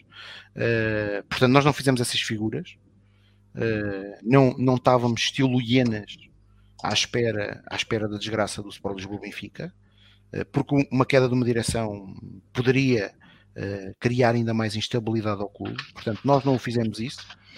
Uh, como também depois aguardámos com serenidade aqueles que nós achávamos que tinham mais responsabilidade para aparecer, alguns deles que até se dizem mais competentes, sem nos conhecerem de lado algum, para assumir uh, funções no clube, embora alguns deles nem nunca tenham aparecido numa Assembleia Geral, a não ser na Assembleia Geral Extraordinária, e portanto, com esse vazio, nós decidimos que estava na hora de apresentarmos a nossa candidatura. E é isso que vamos fazer amanhã. Impusemos aquilo que creio que todas as listas deviam ter imposto à partida, um conjunto de condições para garantir que o projeto uh, fosse transparente. Uh, e agora de certeza absoluta, no ano passado já apresentámos o nosso programa. O nosso programa este vai ser um pouco diferente e eu quero até aproveitar este espaço para responder aqui algumas questões que nos estão a ser feitas, e neste caso eu vou começar pelo Tiago Rego. Para responder diretamente ao Tiago Rego. Há debates agendados, vai existir um debate para a semana, garantido. Uh, ainda não sabemos o dia, mas está garantido que vai existir um debate. sobre a posição das listas, Textor. Já uh, agora, já sabem que, em que órgão será? Na Benfica TV. Na Benfica TV. Eu sei que hoje o órgão de comunicação se chama BTV, mas se nós formos eleitos, uh, diria que será uma das nossas primeiras medidas é alterar o nome para Benfica TV. Aquilo é Benfica TV, não é BTV. É Benfica TV. Benfica TV. Pois já é, foi Benfica TV. É, é, regressar ao nome que nunca devia ter deixado. Benfica TV. Isso será uma coisa que garantidamente nós podemos prometer. Relativamente a John Texter, nós, eh, neste caso, até por, pela, eh, pelas palavras de Francisco Penites na intervenção que ele teve na Assembleia Geral Extraordinária, e fizemos, uh, desculpem, na Assembleia Geral Ordinária de sexta-feira, uh, Francisco Penites fez, pediu, uh, desafiou o Rui Costa com duas questões muito simples. Uma, eh, fazer a revisão estatutária, criar uma comissão que possa ser, que possa englobar as várias sensibilidades do Benfica, para no dia imediatamente a seguir às eleições possa ser criada essa comissão para dar início a esse processo que, no nosso entendimento, pode e deve estar concluído uh, até junho de uh, 2022. Segunda questão, uh, a questão muito simples que foi perguntar a Rui Manuel Costa se uh, no seu plano uh, de futuro considera alguma vez a possibilidade do Sport Lisboa e Benfica ser minoritário na Benfica SAD. E, portanto, posso também desde já garantir que para nós isso é inconcebível.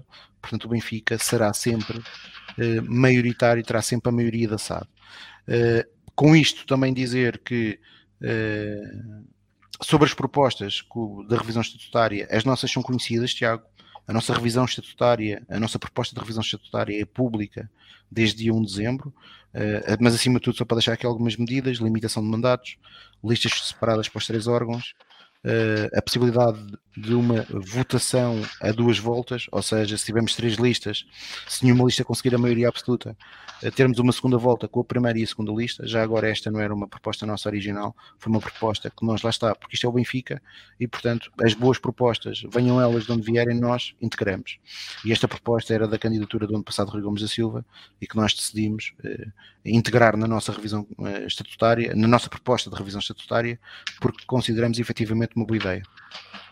Além disto, consequências para o chumbo dos relatórios e contas e orçamentos, uh, rescalonamento da distribuição de, do, dos votos de cada associado. Uh, hoje em dia parece-me que é completamente uh, a distribuição é completamente desproporcional. nós hoje temos um sócio que tem 24 anos de filiação ao clube e tem 20 votos, e um outro que tem 25 tem 50, tem 50 votos. Isto não faz sentido. Não faz sentido um sócio efetivo valer dois sócios e meio correspondentes, uh, portanto, quase três sócios correspondentes, equiparar os sócios correspondentes uh, aos sócios efetivos, exceto na, na questão uh, da cotização, manter a cotização do sócio correspondente, mas garantir-lhe os mesmos direitos, estas serão efetivamente as nossas grandes linhas de, para, a nossa, para a nossa revisão estatutária. Uh, mais uma nota. Uh, sobre isto que o Tiago, tá, que o, que o Tiago perguntou, não conseguimos perceber ainda porque é que o Benfica não. Eu, nós sabemos que o Benfica ainda está a tempo, mas para nós é evidente e é obrigatório que o Benfica se constitua assistente no processo de Luís Filipe Vieira, neste caso na Operação Cartão Vermelho, porque ao fim do dia o que está ali a ser julgado ou que poderá ser ali julgado é são crimes que lesam, que lesam o Sport Lisboa-Benfica, seja ele Benfica SAD, Benfica Clube. A figura de Paulo Gonçalves, para nós, é uma figura que é passado. Esperemos que, se ganharmos, que não tenhamos surpresas relativamente a isso. Sobre a composição da administração da SAD, uma das coisas que nós podemos garantir é das pessoas que fazem parte neste momento no Conselho de Administração da SAD, se o Servir o Benfica vencer as eleições, nenhum deles vai contar. Obviamente que não vamos tratar mal ninguém, uh, vamos querer, uh, obviamente, dialogar com as pessoas porque existe informação para passar. Há pessoas que têm um conjunto histórico uh, de muitos anos de trabalharem na SAD, mas nós não contamos com essas pessoas para o futuro do Sport Lisboa Benfica. E também, e sem poder avançar nomes, eh, posso garantir uma coisa e podemos garantir uma coisa. Qualquer nome para o Conselho de Administração da SAD uh, proposto por uma direção vencida uh, pelo Francisco Benítez será ratificado em Assembleia Geral dos Associados. Porque o Benfica é um clube que tem uma SAD, não é uma SAD que tem um clube. E, portanto, são os sócios, em última instância, que devem ratificar os nomes que a direção do Sport Lisboa Benfica quer propor para representar uh, os interesses do Sport Lisboa Benfica. Reparem, para representar os interesses do Sport Lisboa Benfica na gestão é. da empresa, Exatamente. em que o Sport Lisboa Benfica tem é, a maioria maioritário. maioritário e, portanto, pode fazer o que bem entender, salvo seja, da Benfica SAD. E, portanto, nós garantimos aqui que isso será um, algo que será feito vencendo as eleições, obviamente serão conhecidos os nomes das pessoas que nós pretendemos uh, que sejam representados no Conselho de Administração e sejam votados uh, pelos associados, ratificados pelos associados, porque é isso que faz sentido. A questão Ora, das casas uh... também é alterada, também é alterada, Exato. respondendo a esta pergunta, ou seja, nós o que vamos fazer é, nós vamos equiparar exatamente as casas ao, no, ao novo método que nós propomos, que está na nossa revisão estatutária, portanto, é um, é um método muito mais equilibrado, Embora nós aceitamos que num, num, num processo de revisão estatutário, Uh, e vou dar aqui o exemplo, que acho que isto é o melhor exemplo que eu posso dizer daquilo, que, e que nós podemos assumir daquilo que pode acontecer no futuro. Se nós vencermos as eleições dia 9 de outubro e nós, uh, sabendo de todas as dificuldades, uh, e, e, que isso é, é, de facto uma, uma tarefa muito difícil, mas nós estamos aqui para ganhar. à Benfica, portanto, nós estamos aqui para lutar e para ganhar, sabendo das dificuldades, e se isso acontecesse, e se isso acontecer, como nós esperamos, aquilo que nós também, que também vamos fazer é iniciar esse processo de revisão estatutária e ouvindo outras sensibilidades. Por exemplo, não teremos problemas nenhums em ter uma comissão onde membros da atual lista candidata de Rui Manuel Costa estejam presentes, como de outras correntes de benfiquismo que possam estar representadas para depois, nas Assembleias Gerais, os associados proporem. Esta história do escalonamento uh, dos votos dos associados é uma situação que há várias, há várias propostas, há pessoas que consideram com um voto um, um sócio, eu por acaso discordo, uh, mas creio que na discussão se pode encontrar uma, uma, uma solução uh, consensual e pelo menos uma coisa eu tenho certa, é possível fazer muito melhor do que os atuais estatutos em que uh, é completamente desproporcional. hoje um sócio efetivo representa 50 sócios com um ano, o que é uma coisa que não faz sentido nenhum. Ora, um, e o que faz sentido agora é avançarmos para as modalidades, para o rescaldo das modalidades, antes de concluirmos mais este Falar Benfica. Um, e começo, começo agora por ti, Tiago. Uh, que ideia, uh, que balanço fazes uh, do que se passou nas modalidades esta semana? Uh, epá, para já foi uma péssima, uma péssima, um péssimo fim de semana para o futebol feminino, uma, uma pesada derrota uh, no derby. Uh, não sei o que é que se terá passado, espero que a equipa consiga, consiga, consiga, consiga responder rapidamente. portanto, deixa-me só responder esta pergunta, já que a puseste aí. eu quando disse fazer o que entender é o Benfica, clube, não é? Eu não disse que o Benfica, eu não disse que os administradores fazem o que bem entendem. O que eu disse foi o Sport Lisboa Benfica nomeia um conjunto de administradores. Até agora, e pelos estatutos da Benfica SAD, é só o Sport Lisboa e Benfica que nomeia administradores. Portanto, o Benfica SAD, o Benfica Clube, os administradores que lá, que lá estão devem, uh, acima de tudo, ter um serviço de lealdade para com a direção do clube e, portanto, devem zelar pelos interesses do Sport Lisboa Benfica e não o oposto, não, não o clube uh, estar uh, a servir os interesses de alguns elementos da Benfica SAD, que é o que se passa hoje. Isso é que é incompreensível. Mas, portanto, posto isto, uma derrota pesada no futsal, no futebol feminino, Uh, esperemos que haja uma reação rápida. Também nesta fase sabemos que não é uma fase decisiva para o campeonato, mas é sempre uma, uma, uma derrota com números muito expressivos e que e não era expectável. E contra o rival não era expectável, portanto há que reagir, há que levantar a cabeça uh, e trabalhar mais, porque de facto uh, eu não acredito muito em coincidências e neste, nesta época já perdemos duas vezes com o Sporting, uma para a Supertaça e uma para o campeonato, portanto algo provavelmente não está bem, uh, ou pelo menos o nosso nível provavelmente está, está abaixo neste momento daquilo que é o Sporting Clube Portugal, portanto é preciso trabalhar mais para conseguirmos no fim da época se, podermos fazer essa ultrapassagem. O handball hoje tivemos a, tivemos a nota que tivemos. O voleibol tem já um desafio fundamental ao disputar o primeiro troféu oficial da, da época, no dia 2 de setembro, em Santo Tirso, contra o Sporting Clube Portugal. Aos benfiquistas, uh, da zona de Santo Tirso e não só que possam comparecer no pavilhão municipal de Santo Tirso, força, o Benfica e os jogadores do Benfica precisam do, seu apoio, do, do nosso apoio. Este, este fim de semana por coincidência, num torneio disputado em Portugal, o Benfica perdeu 3-1 com o Sporting, apesar dos sets terem sido muito equilibrados, uh, e apesar do Benfica ter um conjunto de atletas que regressou há pouco tempo do europeu, esperemos que tenha sido só um jogo de preparação e que uh, no dia 2 a normalidade dos últimos anos no voleibol regresse. E a normalidade nos últimos anos do voleibol é o Benfica ser superior e esperemos que isso aconteça. Uh, e portanto, a equipa de hockey, de hockey Patins também voltou a vencer para o Campeonato Nacional, portanto uh, entrou bem. Uh, e, agora, e agora ainda não temos assim tanta coisa para falar sobre modalidades. Para a semana espero estar aqui uh, para, para, para congratular-nos. Ah, esqueci-me de uma nota importantíssima e falha minha. Uh, a conquista inédita da Supertaça de Basquetebol Feminino. Ah, bom. basquetebol Feminino, portanto juntamos o campeonato da Taça de Portugal do ano passado de facto uma secção uh, que tem feito um trabalho fantástico uh, e, e, que abre excelentes uh, perspectivas para a época para a época que vem de ter a possibilidade de revalidar o campeonato o campeonato nacional e a Taça Portugal. Carlos, que balanço fazes? Pois, uh, ok, do futebol feminino o Tiago já falou e não vale a pena falar mais neste momento. É quando, quando os resultados não se traduzem em campo, é trabalhar mais nos treinos, fazer mais, fazer melhor. Uh, havia essa questão da, da conquista da supertaça de basquetebol uh, feminino que pronto, que o Tiago acabou por lembrar no fim.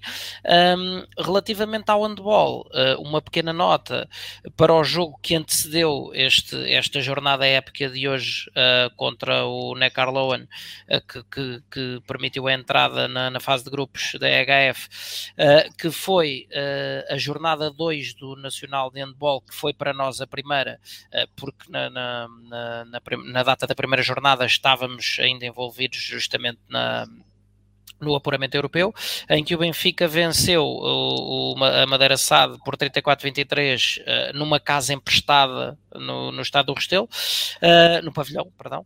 Uh, dada a vantagem, o nosso treinador, Chema Rodrigues, começou a rodar a equipa logo relativamente cedo uh, para poupá-la para este confronto com os alemães e, pelos vistos, em boa hora o fez, porque uh, hoje tivemos esta jornada épica. Uh, acrescentar só, à, à, falta de mais jogos ou mais resultados, que um, a, vitória do Hockey na, na, segunda jornada contra o Juventude de Viana teve a curiosidade de ser por 7-3, precisamente os mesmos números pelos quais uh, o Juventude de Viana nos tinha derrotado na Elite Cup, e portanto uma vitória tranquila, uh, em, que, em que Lucas Ordonhas foi o maior destaque com três golos, e que nos permitiu ficar para já, nesta fase muito prematura, mas é sempre melhor ir à frente do que ir em segundo ou em terceiro, na liderança do campeonato, porque temos uma melhor diferença de golos, uh, apesar dos mesmos pontos, face ao, uh, ao, Porto e ao Sporting. E, portanto, uh, a ideia, naturalmente, é continuar a vencer um, para que se consiga recuperar o título de Hockey Patins, que também já nos foge há, há demasiado tempo. 2016? Pois.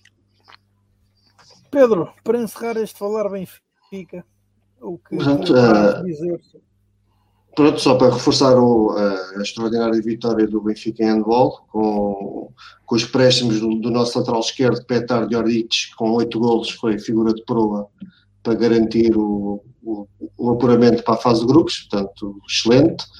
Estão todos de parabéns e esperemos que a época seja melhor, que, a, que isto seja um, uma boa perspectiva para, para o resto da época.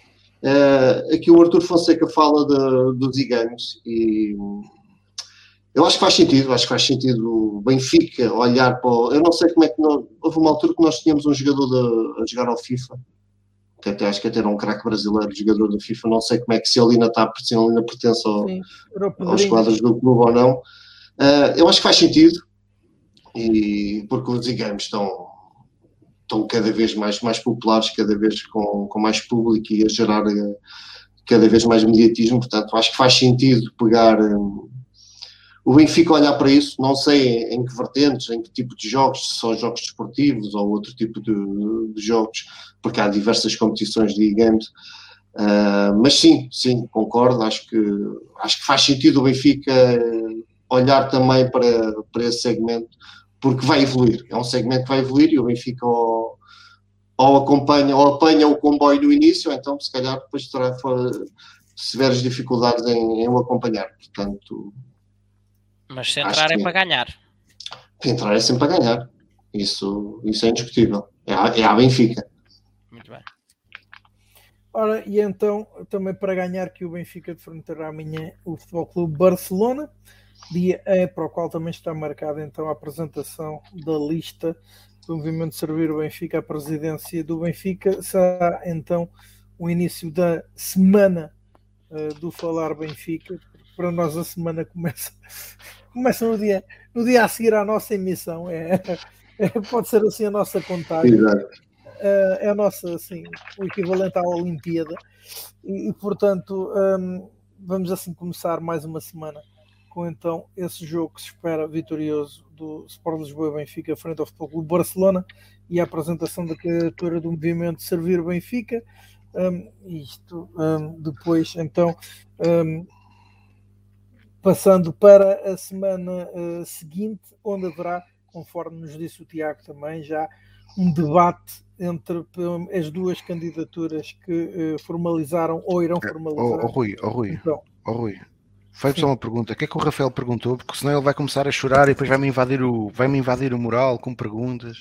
Vocês não responderam? Que é, qual era a pergunta que ele queria? Não falaram no que ele referiu. E o que é que o Rafael referiu? Acho que é do Manuel Brito, do que o filho do Jorge Brito fez. É pá, isso é o que se diz. Hum, já sei, isso é o que se diz. Sim, diz que foi um dos principais responsáveis pelo pai ter retirado diz que sim, as diz avultadas quantias que tinha investidas no clube. Diz que sim, agora pá, é, pois, é um diz. Aquilo, aquilo que eu te posso dizer é que tenho dúvidas que uh, o presidente e o benfiquista, acima de tudo, que foi Jorge Brito, aceitasse fazer parte de uma direção destas. Sim. pelo benfiquismo que tinha, porque claramente, e isso é factual, foi uma pessoa que muitas das vezes pôs o clube à frente dele próprio, o que não é para todos. É verdade. E ora então, e assim nos despedimos. E então com esta evocação de Jorge de Brito, um dos mais marcantes presidentes da história do Sport Lisboa e Benfica, principalmente da sua história recente, que nos despedimos deste Falar Benfica. Em meu nome, em nome do Pedro Carmo, do Tiago Dinho e do Carlos Fradiano, desejamos a todos uma semana recheada de sucessos, a começar pela vitória amanhã. Amanhã, amanhã, amanhã não, daqui a umas horas. Já, que já é exato.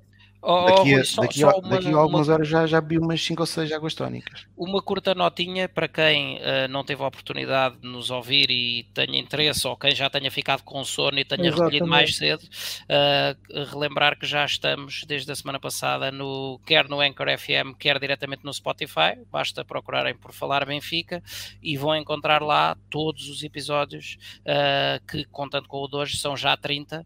Portanto, se quiserem despertar a memória coletiva da internet, lá estaremos. Epá, e já agora uma coisa, nós quando fizemos as 1904 sessões fechamos isto. Sim, mas é, o objetivo é chegar às 1904. Pronto. A partir daí, Depois fecha, fecha, a loja. Está fecha a loja. exatamente. Como diz o Pedro Carmo, é fechar. É fechar. É fechar. E é assim então que fechamos a fechar Benfica. Saudações benfiquistas. Saudações, Saudações e vencer o Barcelona. Todos comemos.